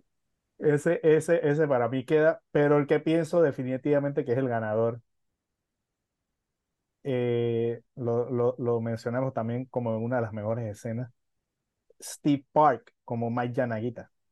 Exactamente. Es que el papel que hace ahí. No, buenísimo. O sea, eh, eh, eh, creo que se la, se, la, se, la, se la peleó ahí con el loser entre él y William H. Macy para ver cuál es el mejor loser de la película. Eh, lo, hizo excelente, o sea, todo el, pues el cuento ese que mete para, o sea, pero ¿cuál era la intención de él? ¿Era levantarse a más? O sea, pensaba que se iba a levantar más. Sí, era eso, era, era eso, era eso, obviamente. Ahora. Sí, o sea, diciendo que se levantó una tipa, porque la reacción de Marcel es que supuestamente que la tipa que era la esposa es que era una, una modelo mínimo. Sí, sí cuando, cuando él menciona a Linda, ella, eh, él, él, le dice, ¿te acuerdas de Linda? Y dice, sí, oh, sí, sí, como dice, oye, te casaste con Linda, o sea, uff, eh, este tipo, ¿no? O sea, que, creo que era como para para impresionarla, sí. Sí, y él también estaba diciendo, no, que yo soy ingeniero y que no sé qué, y que entonces como que me, metiendo su cuento ahí, eh, pero, pero es, me parece que obviamente como roba escenas, para mí ese es un personaje porque siempre queda en la película, el papel también lo hace excelentemente. Ok, bueno, yo, eh, yo traía, traigo dos, o sea, Steve Park es, es uno de ellos, también lo tengo como el ganador, ahora quiero expandir un poquito en cuanto a él, pero quiero mencionar al otro que pienso que también se puede merecer, digamos, pues como una mención, ¿sí? Eh, ser considerado. Me refiero a Steve Reeves como Chef Proudfoot. Esa, digamos, en un par de escenas nada más, digamos, pues no, no dice mucho, pero su presencia él sale con William H. Macy y es gracioso por, porque tú ves, digamos, como la reacción de dos personajes totalmente distintos y cómo reaccionan, digamos, cuando están interactuando con, con personajes que no hablan. Un, ejemplo, lo, que hablamos hace un momento, digamos, de, de Steve Buscemi, de Carl, cuando está interactuando con Gar que no habla y entonces pues como él no se calla, cierto, se molesta porque Gar no lo habla, pero eh, Jerry se acerca a Shep y Shep también le contesta con monosílabos Sí, o sea, le contestamos con una palabra, algo así, y, y Jerry era, digamos, como más pasivo, ¿sí? Y simplemente se aleja como, ah, bueno, te dejo trabajar, sí, entonces, ah, pero la presencia, digamos, o sea, pues, ¿no? De, de, de Shep en la película y luego, obviamente, en la, en la, la escena con Marsh, cuando Marsh le está entrevistando y le dice, la cara de él era, era, intimidante, y luego, obviamente, creo que sale tres veces, y la otra, obviamente, es cuando agarramos a a, Carl y, ¿no? y le mete los correazos y le, ¿no? O sea, realmente se te queda, digamos, el personaje. Ahora, y ahora que hablas de ese personaje, hay algo muy interesante que, que acabo así, ¿no? Como que de encontrar una relación. Shep pone en contacto a Jerry con Gar. Exacto. Son los dos que son de personalidades igualitas. Exactamente. Entonces, o sea, ¿no? Esa, esa, era su conexión, era con él, con eso. Quién sabe si Eh, eran porque eran muy, muy similares, entonces se llevaban bien de alguna manera, por decirlo así. Es, es obvio, es obvio que fueran amigos entonces, porque te- eh, tenían las personalidades, digamos, muy similares, que hablaban poco y eran muy violentos y que Sí, estallaban, digamos, con facilidad, o sea, pero eran amenazantes y lucían de una manera amenazante. Tenían presencia, como tú dices, los Sí, dos. correcto, sí. Ent- Entonces, por, eh, por, por eso lo quise mencionar, ¿no? Sí, porque pienso, o sea, que sí, sí mereció eh, ser considerado, pero para mí, digamos, Steve Park como Mike Yanaguita a la bota totalmente. Podemos lo hace, incluso yo, hay, hay un, hay un, hay un tema muy bueno, digamos, en YouTube, eh, pues lo que lo quieran buscar lo, pueden, lo podrán encontrar, y buscan, digamos, Steve Park reaccionamos ante su papel como Mike Yanaguita, y entonces, no, en, no, en serio, entonces él da mucha información interesante, digamos, pues que, que prim- primero que todo, pues, o sea, ¿no? Y, o sea, y el tipo se ve, o sea, pues, ¿no? Se ve, obviamente, pues, ¿no? Digamos, ya está como sesentón, algo así, él, él dijo que tenía no sé en qué año se filmó eso, pero, pero bueno, dijo que tenía 35 años cuando filmó la escena, entonces obviamente Yanaguita pues supuestamente era un tipo ya mayor, que estábamos llegando a los 50, le pusieron unas canas, le pusieron también como una pancita, ¿sí? Él pues no era así, y si, si tú lo ves en la entrevista, se ve, digamos, pues, mejor que en la película, ¿sí? Más, Entonces, más joven. claro, exactamente, o sea, se, se le ven los años, ¿no? Sí, pero, pero se ve mejor, mejor que en la película. Entonces, eh, eh, y él dice, pues, ¿no? Que, cua- que cuando él, digamos, audicionó para el papel, o sea, pues, ¿no? Que él dijo, pues, ¿para qué me quieren a mí para este papel? Pues si yo soy un tipo de 35 años, aquí están buscando un tipo que tiene como 50, eh, o sea, pues, eh, sí, y, y ent- entonces al, al parecer, eh, cuando lo hizo, le encantó a los hermanos Cohen, él dice, pues, que sintió muy, muy, mucha presión, que es rareza, ¿no? De la, de la comunidad asiática, que dice, pues, que lo criticaron mucho por el, que él aceptara ese papel, que, que interpretara el papel, que dice que que ayudó a que, a que el estereotipo del hombre débil asiático, tú sabes, todo este Ay, el hombre débil asiático, entonces que, que recibió muy, muchas eh, eh, críticas y quejas, por eso que después eh, aprendieron a apreciar lo que él había hecho, ¿cierto? Y que realmente había sido una, una gran actuación. Él dijo que, el- que la, haber aparecido en la película le cambió la vida, ¿cierto? Que le presentó otras oportunidades. Yo, pues, estuve buscando, pues no, no lo ubico tampoco así, pero, o sea, él está muy orgulloso, pues, ¿no? Del, del papel que hizo y tantos detalles que tiene la actuación de él ahí, digamos, pues, como, como tú comentas, pues, ¿no? O sea, porque él abre, digamos, entonces empieza eh, diciendo, pues, o sea, pues, como que, ah, bueno, que tengo esto y esto y esto, no me ha ido tan mal, pero nada como tus logros, ¿sí? La jefa de policía y que no sé qué, y luego menciona, digamos, entonces, pues, ¿no? A, a, a Linda. eh, que estaba casado con ella y que se había muerto de, de, de, can, de, leuque- de leucemia, era, ¿no? leucemia. Ujú. Y que entonces, o sea, pues todos estos detallitos, o sea, él le da muchos matices, digamos, una, una actuación y una escena inolvidable. No solo eso, sino que siempre, incluso cuando está metiendo sus mentiras, todo eso, yo lo hallo nervioso también, a la vez. Sí, sí, sí, Está sí, nervioso.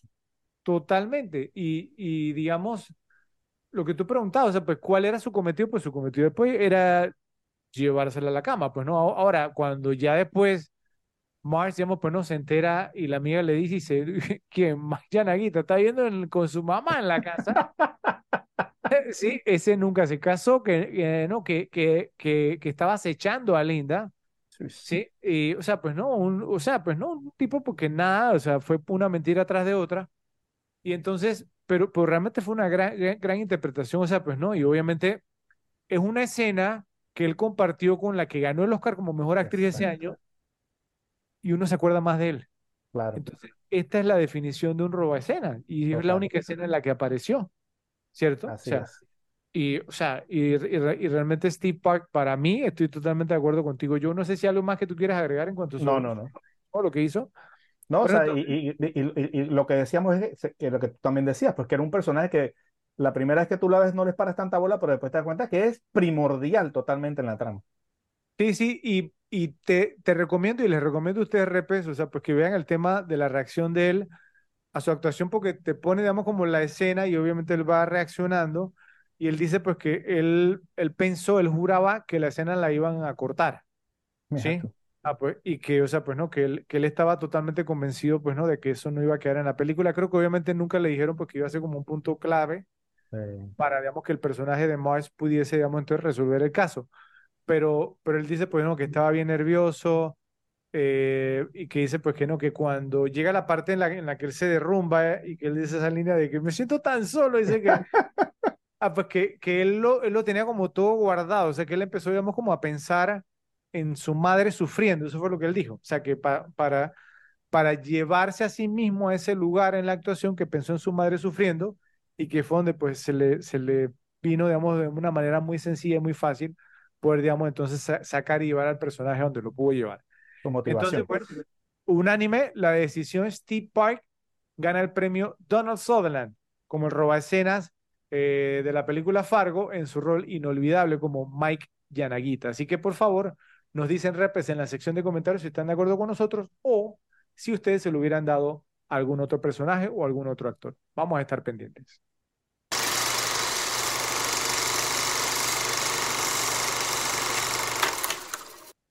Bueno, yo nos vamos ahora para datos medio googleados. Aquí hay bastante material, yo te voy a hacer un. Voy a dejar que inicies tú, adelante.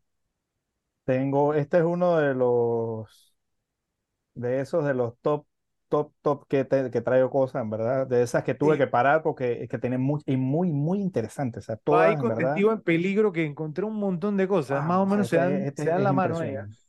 impresionante. Bueno, la primera que tengo, el quitanieves que pasa por el motel al final de la película no formaba parte del guion. No sé si te acuerdas, pasaba ahí como un carro quitando la nieve.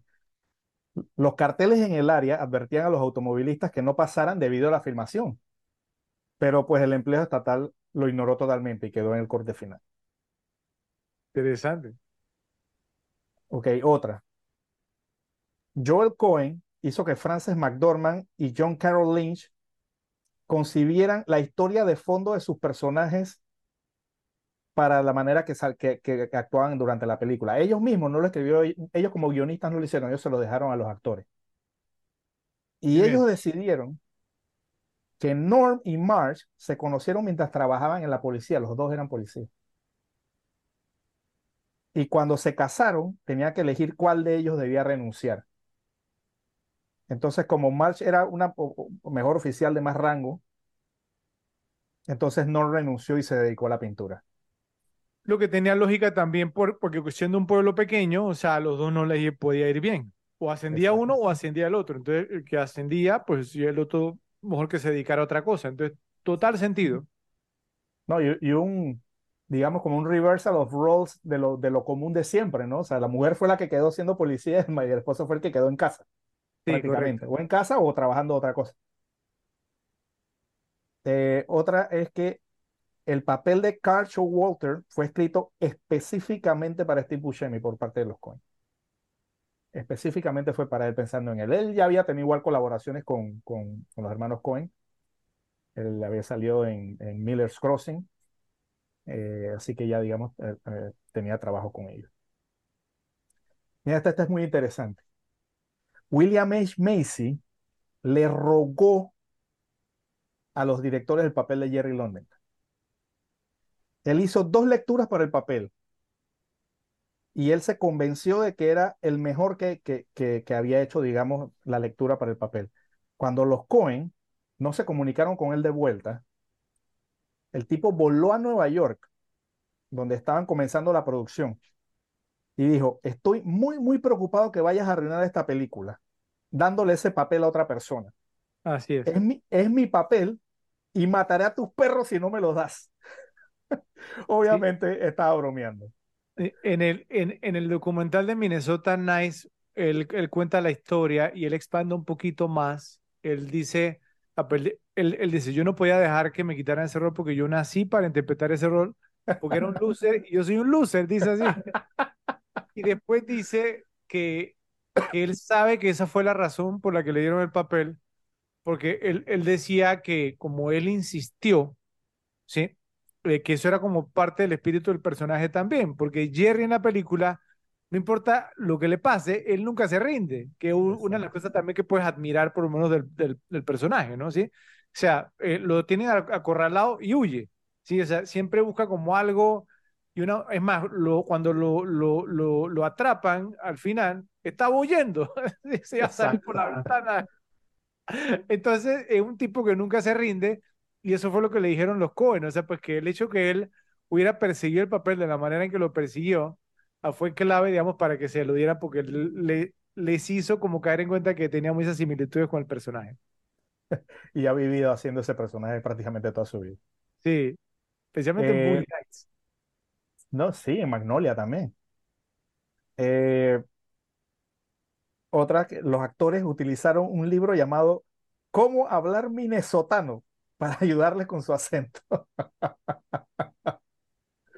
Voy a decir una más y te la paso que tengo demasiada aquí.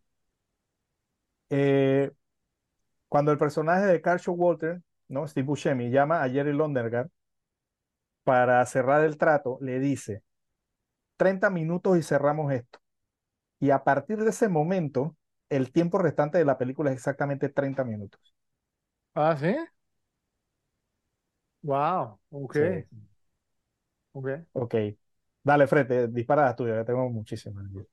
Bueno, primero, eh, e- esto lo dijeron en el documental que vi, Minnesota Nice, que una mujer japonesa, yo viajó hasta Fargo a la- para buscar la maleta con dinero que Steve Buscemi enterrado en la película.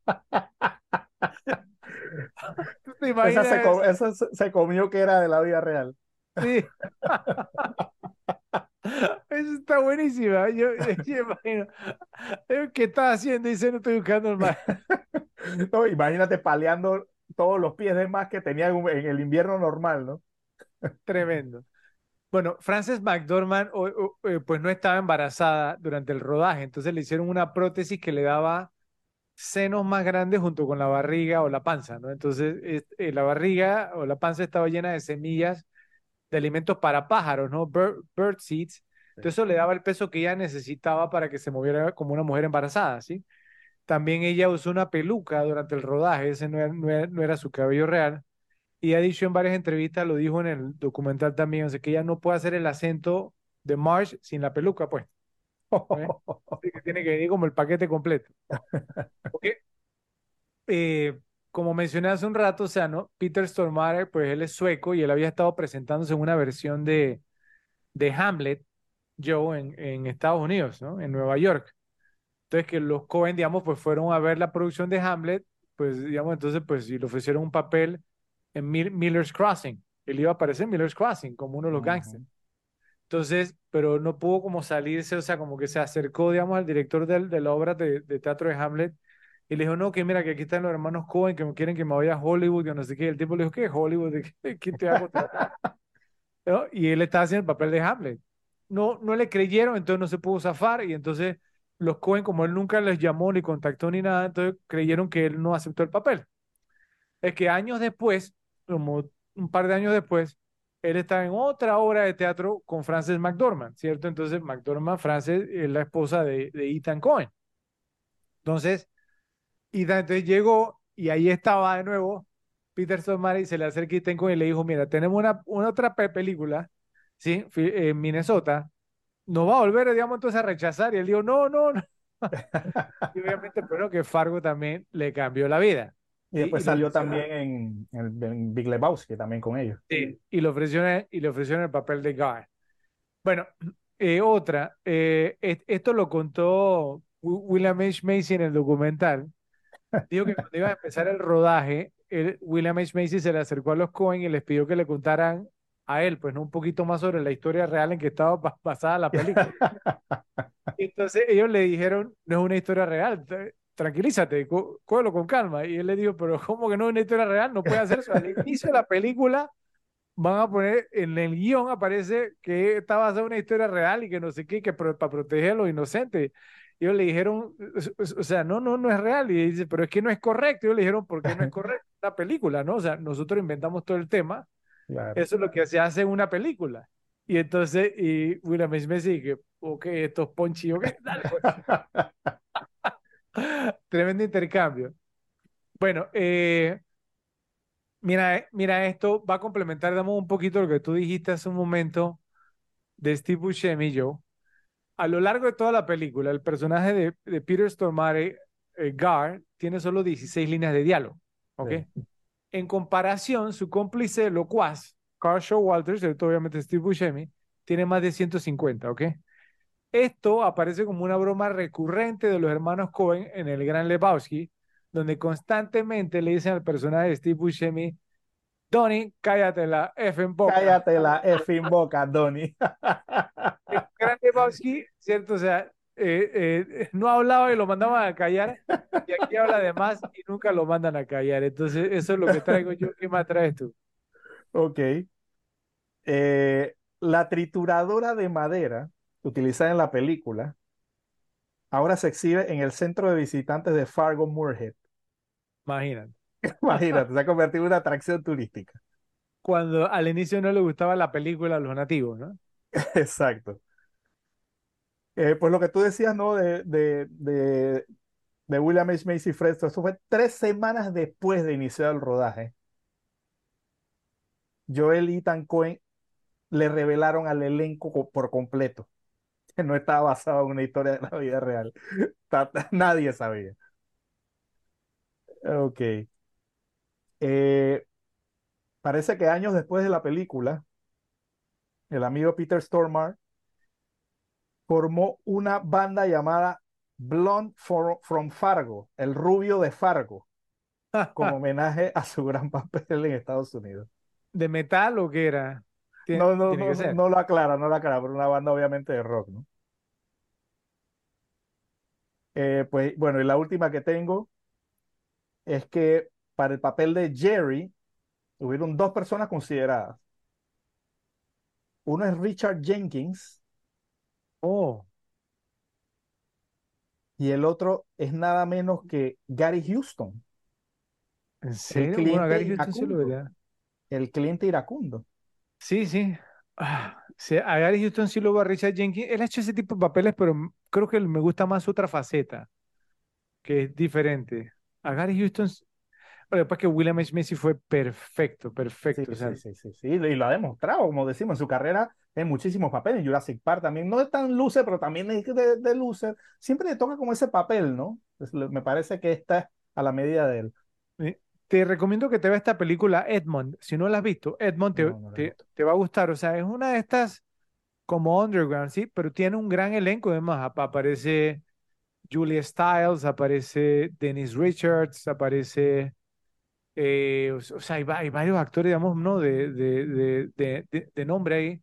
Y él hace el papel, digamos, como de, de un loser, o sea, porque pierde la cabeza. Es como un falling down Joe pero, o sea, ¿no? En, en, en la ciudad, o sea, pero el tipo es un loser, pues, ¿no? Eh, del 2005.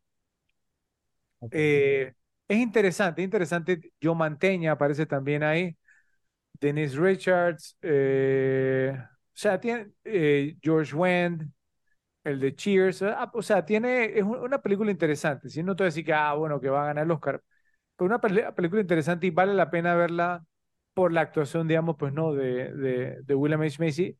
Y al final, no te lo voy a dañar, ¿cierto? Pero da, bastante risa como queda al final. La, verdad, la verdad. Bueno, ¿algo más, Joe? No, solo tengo eso. ¿No? Bueno, entonces esos fueron los datos medio googleados de la película Fargo. Por favor, nos dicen en la sección de comentarios qué les parecieron y también si tienen alguno que les gustaría compartir.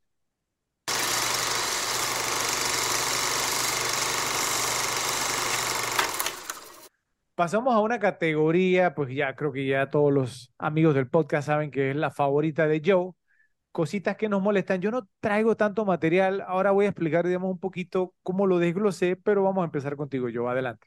Sí, yo también tengo cosas eh, pocas, más que nada, eh, más que nada giran, eh, dos de las tres giran más que nada con ciertos personajes. Ok. Pero bueno, la primera que traigo es sea, cómo Grimsrod pues trajo a Walter para este trabajo si parecía que pareciera que ni, que ni se conocieran. O sea, ¿de dónde se conocían? Parece que ni se conocieran, no tenían buena química entre ellos. O sea, Eso es lo que más me molesta de la película, ¿sabes?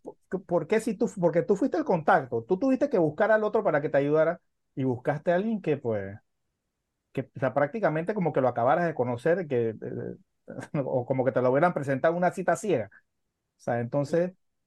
Y no solamente eso, Joe, sino, sino que también cuando Jerry se acerca a hablar con Shep y le dice, Shep, creo que no voy a necesitar, digamos, a tus amigos que, no sé qué, que, me des el número para contactarlos y entonces Shep le dice, amigo, o sea, yo, yo, yo, yo, te recomendé a una persona y respondo por una persona y es Gar.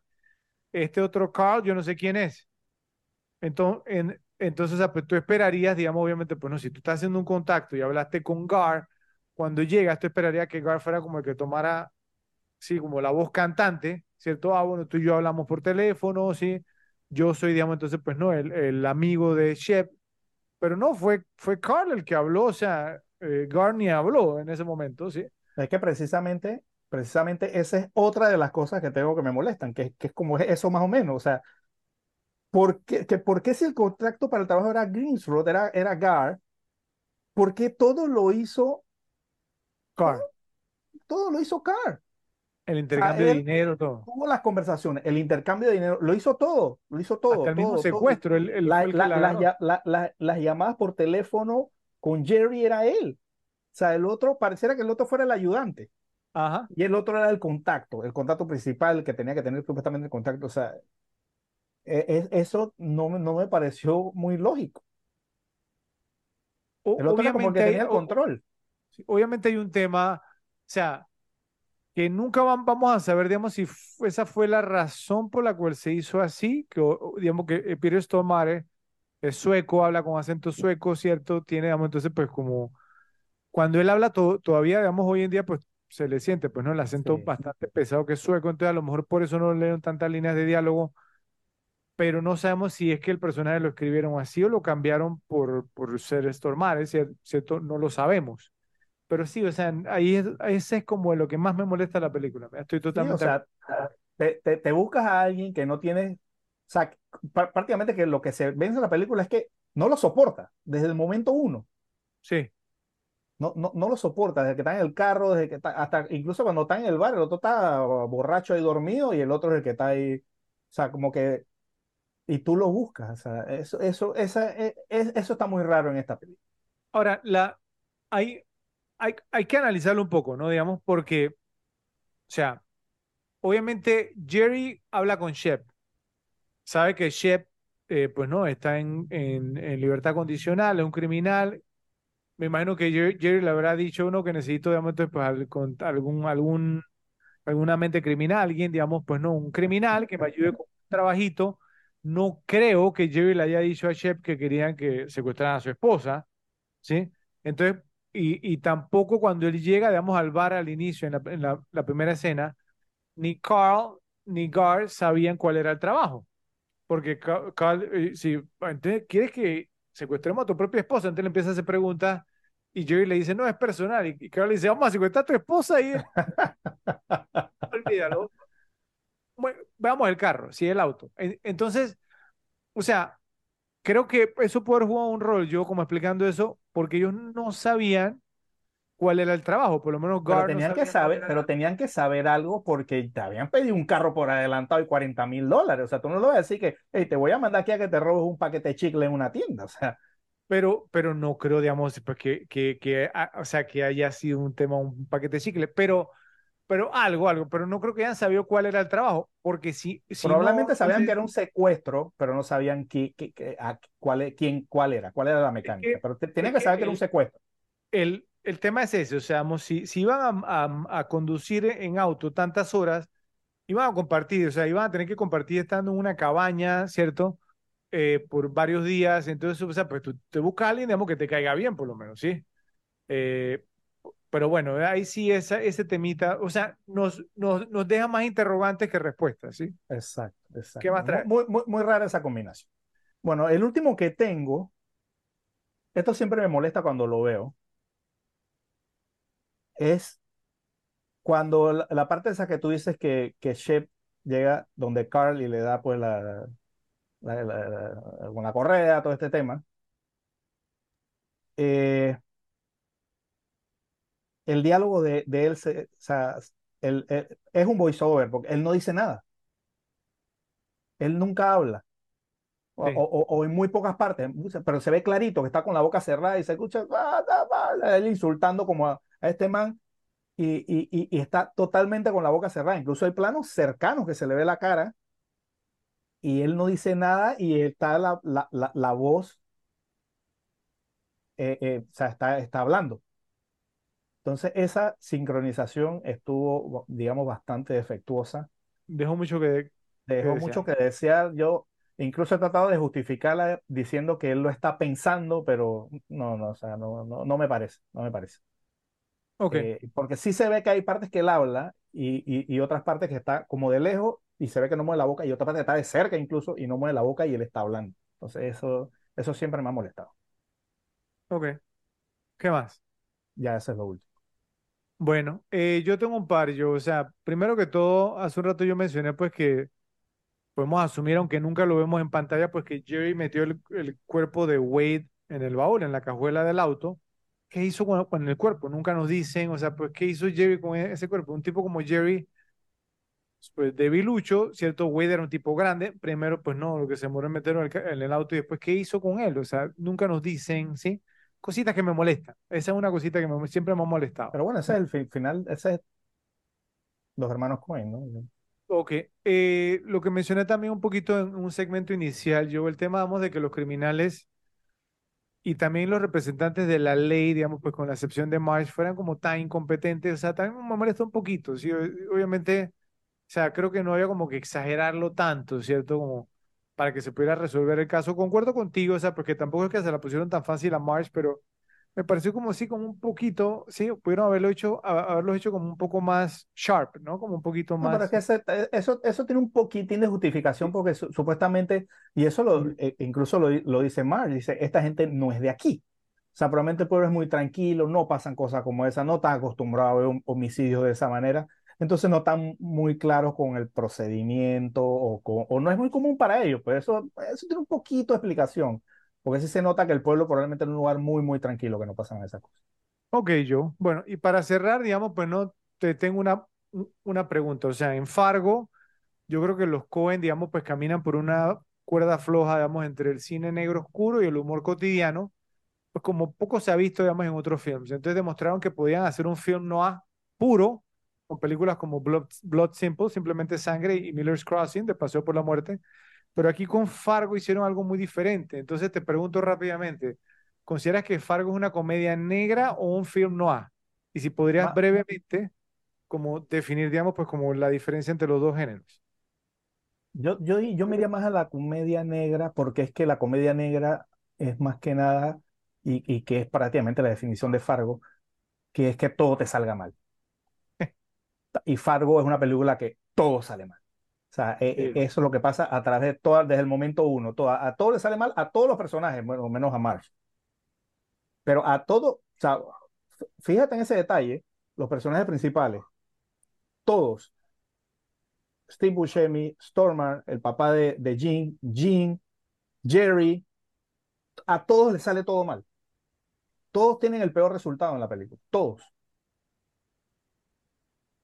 En- Entonces pienso que es más que nada tira a la comedia negra con un poquito de film no, que no tanto, porque pienso que ahí también, eh, yo, yo que soy un poquito purista, siempre tiene que haber un tema también de interés romántico, que esta película no lo tiene, ¿no? Entre, digamos, entre los diferentes personas, aquí llama la, la persona principal ya está, o sea, no, no hay como triángulo amoroso, no hay interés romántico o amor imposible en la película, ¿no? Eh, Ok. eh, tiene toques de noir, pero no, no, no tanto. Para mí es más un- una comedia negra, pero una comedia negra del libro de texto. Ok, en el episodio de Los Ángeles al Desnudo los, los invitamos, ¿no? A que lo vean. Hicimos un ranking de, de film noir, ¿cierto? De, Ajá, ¿sí? cierto. Eh, y no me acuerdo, porque creo que sí llegó a, a incluirse, un, un- un- alguien incluyó a Fargo, ¿sí? Y creo que tuvimos este debate. Y creo que al final, digamos, sí había quedado como medio film noir. Eh, sí, que tuve siendo pues como el re- resident expert, que fue como lo vimos en ese momento, que, que, que tú, pues que era como ibas a ser como el juez, ¿no? Si era film noir o no, y creo que quedaste, quedaste en que sí, bueno, incluso invitamos pues no a los repes a que lo vean y nos digan, no recuerdo realmente pues no si quedó como film que- o no quedó como film noir, pero yo concuerdo también yo con que es más comedia negra. Sí, Sí, además pues que es el género por el que más se conoce a los, a- o sea, vamos a, a los Coen, aunque, vuelvo y digo, The Man Who Wasn't There, sí, el hombre que no estaba ahí, Billy Bob Thornton, es un gran film noir, Miller's Crossing es un gran film noir también, Eh, Blood Simple también es un gran film noir. Las demás, digamos, yo creo que podrían calificar como comedia negra. Sí, aunque creo que veamos que Barton Fink, no sé en qué categoría tú la pondrías, pero fue como un gran fracaso de ellos en taquilla, que hay un tema, vamos, sumamente interesante también con ese tema de, de Barton Fink, que, que primero iba a, después del fracaso de, de, de Fink, iban a hacer The Big Lebowski, ¿sí? Ahora, The Big Lebowski ahora, digamos, es un clásico, pero no fue taquillero. Exactamente. Entonces, muy probablemente, si hubieran hecho The Big Lebowski antes, no hubieran podido haber hecho Fargo.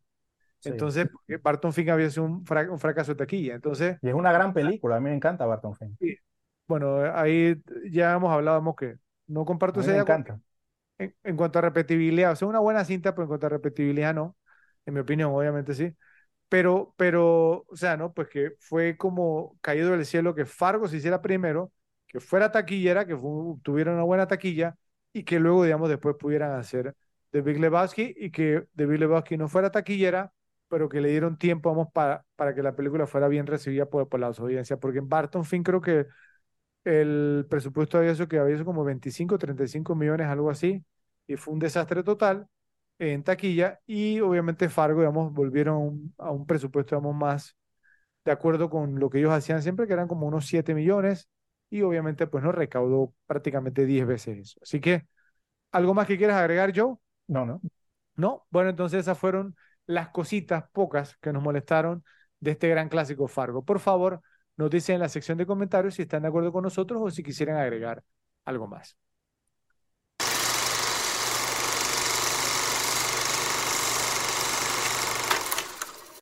Para finalizar, Joe, ¿quién ganó la película? ¿Quién ganó Fargo?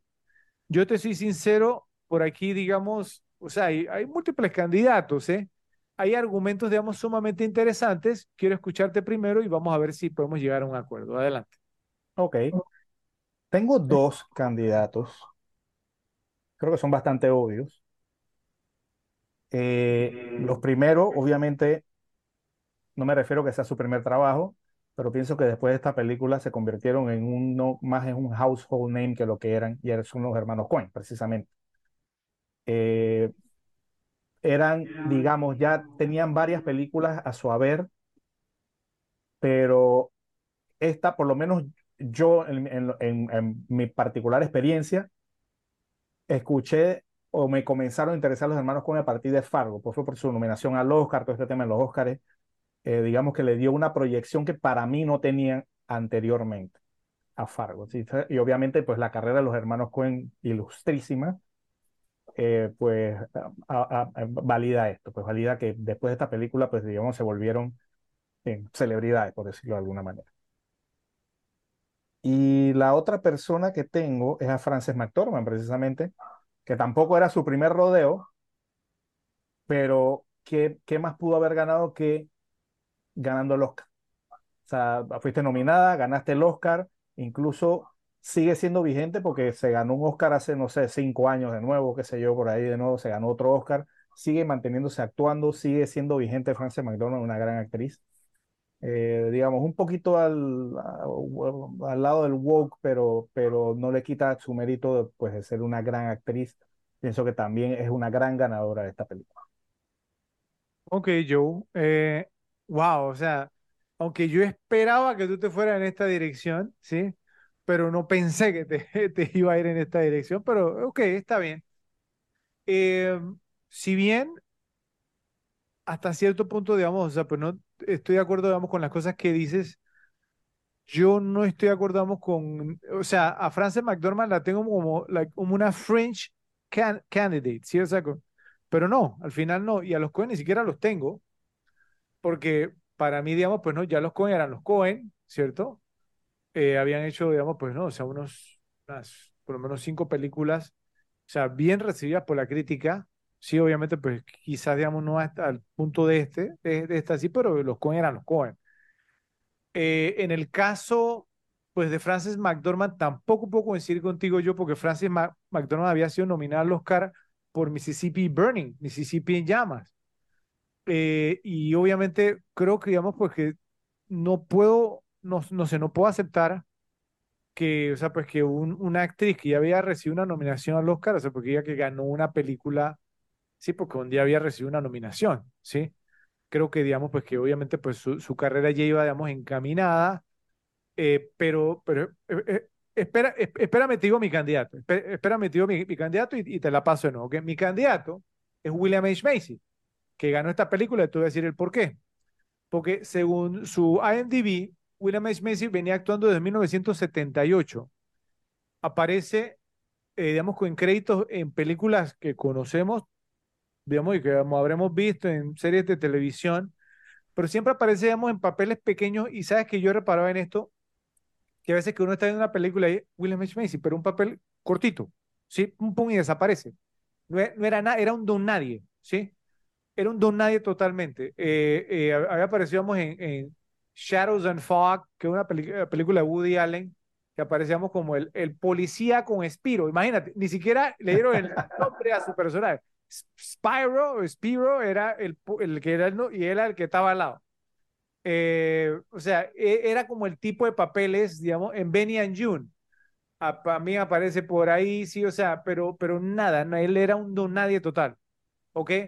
viene, digamos, entonces él dijo que Fargo le cambió totalmente su vida porque tuvo que pelear por el rol, se lo ganó, y después que se lo gana, entonces lo nominan al Oscar y su carrera, digamos, entonces cambió totalmente. Y él lo dijo en el, en el documental, él dijo, sin Fargo, yo todavía estaría haciendo, ah, no, el, el digamos, el, el, el cantinero decía de tal película. O sea, ahí fue, digamos, entonces, pues donde mi carrera cambió o sea, pues y, ha, sido leading man en películas y ha salido, digamos, en muchas películas, yo nominado al Oscar y todo esto es por Fargo. Yo, digamos, o sea, pues no puedo decir que los hermanos Cohen, digamos, creo que incluso ellos habían sido nominados por lo menos por guiones, no estoy seguro, por lo menos por, por guion, no estoy seguro, habría que revisarlo.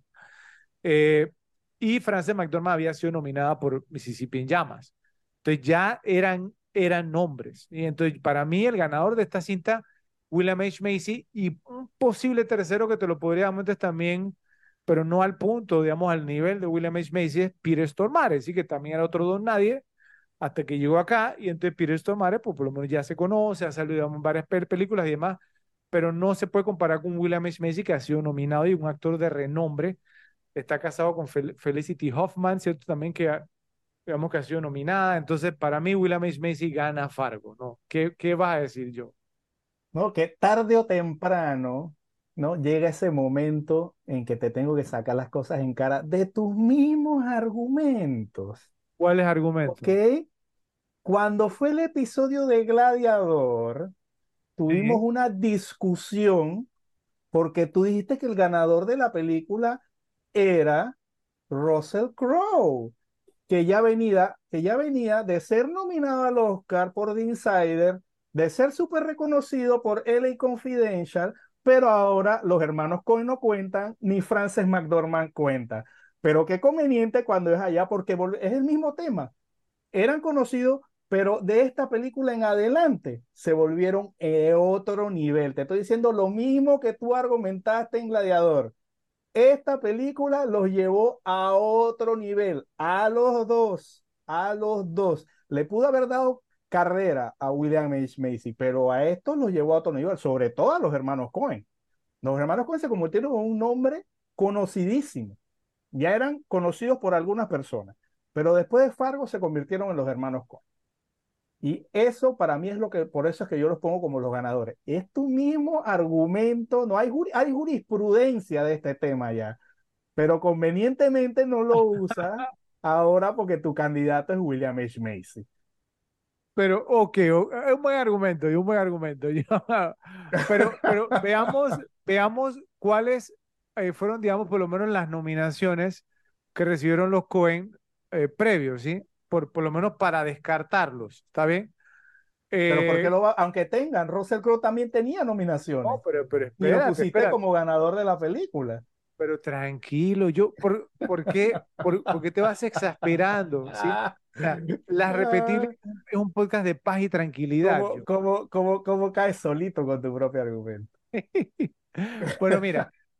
Eh, ok, la, la verdad, la verdad que sí presentas un buen argumento, presentas un buen argumento, pero entonces, digamos, sí, digamos, por el bien del, por el bien de la categoría y por el bien del podcast, que yo dijera, ok, voy, voy a ir con Joe. Pero entonces, entre los dos, porque, digamos, o sea, los dos, digamos, tanto los hermanos Cohen como Frances McDormand han sido celebrados, han sido, digamos, reconocidos. Entonces, tú dijiste que Frances McDormand. No, los hermanos Cohen son los ganadores. Los hermanos Cohen son los ganadores. Después de Fargo, fueron nominados eh, en nominados, ¿cierto? Por Oh Brother Where Art Thou, nominados y ganadores por No Country for Old Men, ¿sí? Eh, A Serious Man, nominados, nominados por True Grit y nominados por The Ballad of Buster Scruggs. Ahora, ¿por qué te pregunto? Porque Frances McDormand ha ganado tres Oscar, o sea, vamos a ver, o sea, tres Oscars por, no, tres, yo, tres Oscars por actuación y cuatro en total porque el cuarto fue por mejor película. Que fue espérate, fue Fargo, Three Billboards y cuál otra? Te las tengo. Te, espera, te las tengo. Eh, por, porque ah, esta última que es con Anthony Hopkins, ¿no? Eh, ganó, eh, digamos, por Nomadland. Nomadland, esa misma, esa sí. Pero, pero espérate. Sí, ganó mejor actriz y ganó como productora de la película. Entonces ha ganado cuatro premios Oscar eh, ganó, digamos, obviamente por Three Billboards, Outside Ebbing, Missouri, y, y pues, nominaciones un montón. Entonces, tiene tres Oscars de actuación, cuatro Oscars en total. Entonces, si te quieres ir por ese lado. Pero es que los Oscars solo no puede ser, digamos, la, la barra de medir, porque yo me tendría que ir con quién ha sacado o quién ha estado participando, ella como actriz o los hermanos Cohen como directores, en más películas, digamos, de renombre el argumento que me podrías dar sería, el argumento que tú me podrías dar sería, pues que obviamente la carrera, damos, pues no, de Frances McDormand se ha beneficiado mucho de estar casada con Ethan Cohen. Claro, también. Eh, eh, obviamente, sí, pero, pero yo creo, digamos, pues que, o sea, cuando ella ganó por, por, por, Three Billboards y los Cohen no, no estuvieron, digamos, involucrados en esa cinta. Y creo, digamos, pues que en la otra tampoco, según lo que estoy viendo acá, ¿sí? Me parece que no en la de no, no, tampoco digamos, estuvieron involucrados. Entonces, no lo sé. Eh, tienes que elegir, digamos, tu, ganador son los... Son los Yo escojo los, hermanos Cohen y te hago una simple pregunta. Para ti, no me estés dando argumentos ni nada. ¿Quién es el más renombrado? ¿Frances McDormand o los hermanos Cohen? Es que gana, ganase tres Oscars de actuación. Estamos hablando... renombre, renombre. Estamos hablando territorio Daniel Day-Lewis, yo. ¿no? ¿O no? Tú dices Frances McDormand. ¿Cuántos actores han ganado tres, tres Oscars? Jack Nicholson, creo que es uno. Daniel Day-Lewis. Daniel Day-Lewis es el único por tres protagónicos. Ajá. Y ella también. ¿Ves? O sea, con Frances McDormand entonces? Ahora, lo que podríamos hacer sería dejar los empates y ponemos, digamos, pues no, como son pareja, Frances, digamos, o sí, con Ethan. Creo que un empate sería bastante justo. empate, sí, sí, un, un, empate. y, detrás una figurita de William H. Macy. Son muy renombrados los dos. Ok. Bueno, yo, entonces, la decisión final, ¿quién ganó Fargo yo? Frances McDormand y los hermanos Cohen. Un empate entre Frances McDormand y los hermanos Cohen. Entonces, Repes, por favor, nos dicen en la sección de comentarios para que vean pues que en, las repetibles la, lógica reina cuando es bien presentada, ¿sí? y como yo lo hizo en este momento, eh, trajo a colación, digamos, un, un, tema de un episodio anterior y por eso pudimos tomar la decisión correcta. Así que bien por Joe y bien por ustedes, Repes, por estar con nosotros. Vamos a esperar sus comentarios.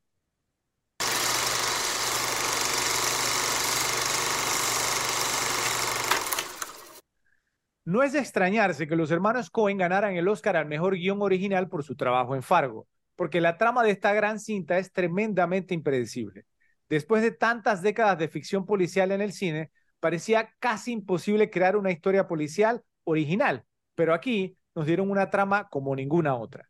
Fargo es una prueba fehaciente de que puede existir una película perfecta. No hay una sola escena sin propósito, ni una línea de diálogo sin valor. Todos los personajes están completamente desarrollados, son creíbles y nada en ninguna de las actuaciones suena falso. Es totalmente original y, al mismo tiempo, nos resulta familiar, pero no tiene un solo momento aburrido. Es un film histéricamente divertido, sorprendentemente violento y maravillosamente detallado. Está impecablemente escrito y elaborado y, sin embargo, todo parece tan sencillo que uno se pregunta siempre, ¿por qué no hay más películas tan buenas como esta? Representa todo lo maravilloso de Joel e Ethan Cohen y de las películas en general. Es un milagro de película y su calidad no ha disminuido ni un gramo desde su estreno en 1996. Si realmente amas las películas, entonces no veo cómo es posible que no te guste Fargo. Por eso le dedicamos un episodio aquí en Las Repetibles. Gracias, Ose, y gracias a ustedes, Repes, por estar con nosotros. Los esperamos en el próximo episodio de Las Repetibles. ¿Por qué? Porque hay películas para ver y disfrutar una y otra vez. Y corte.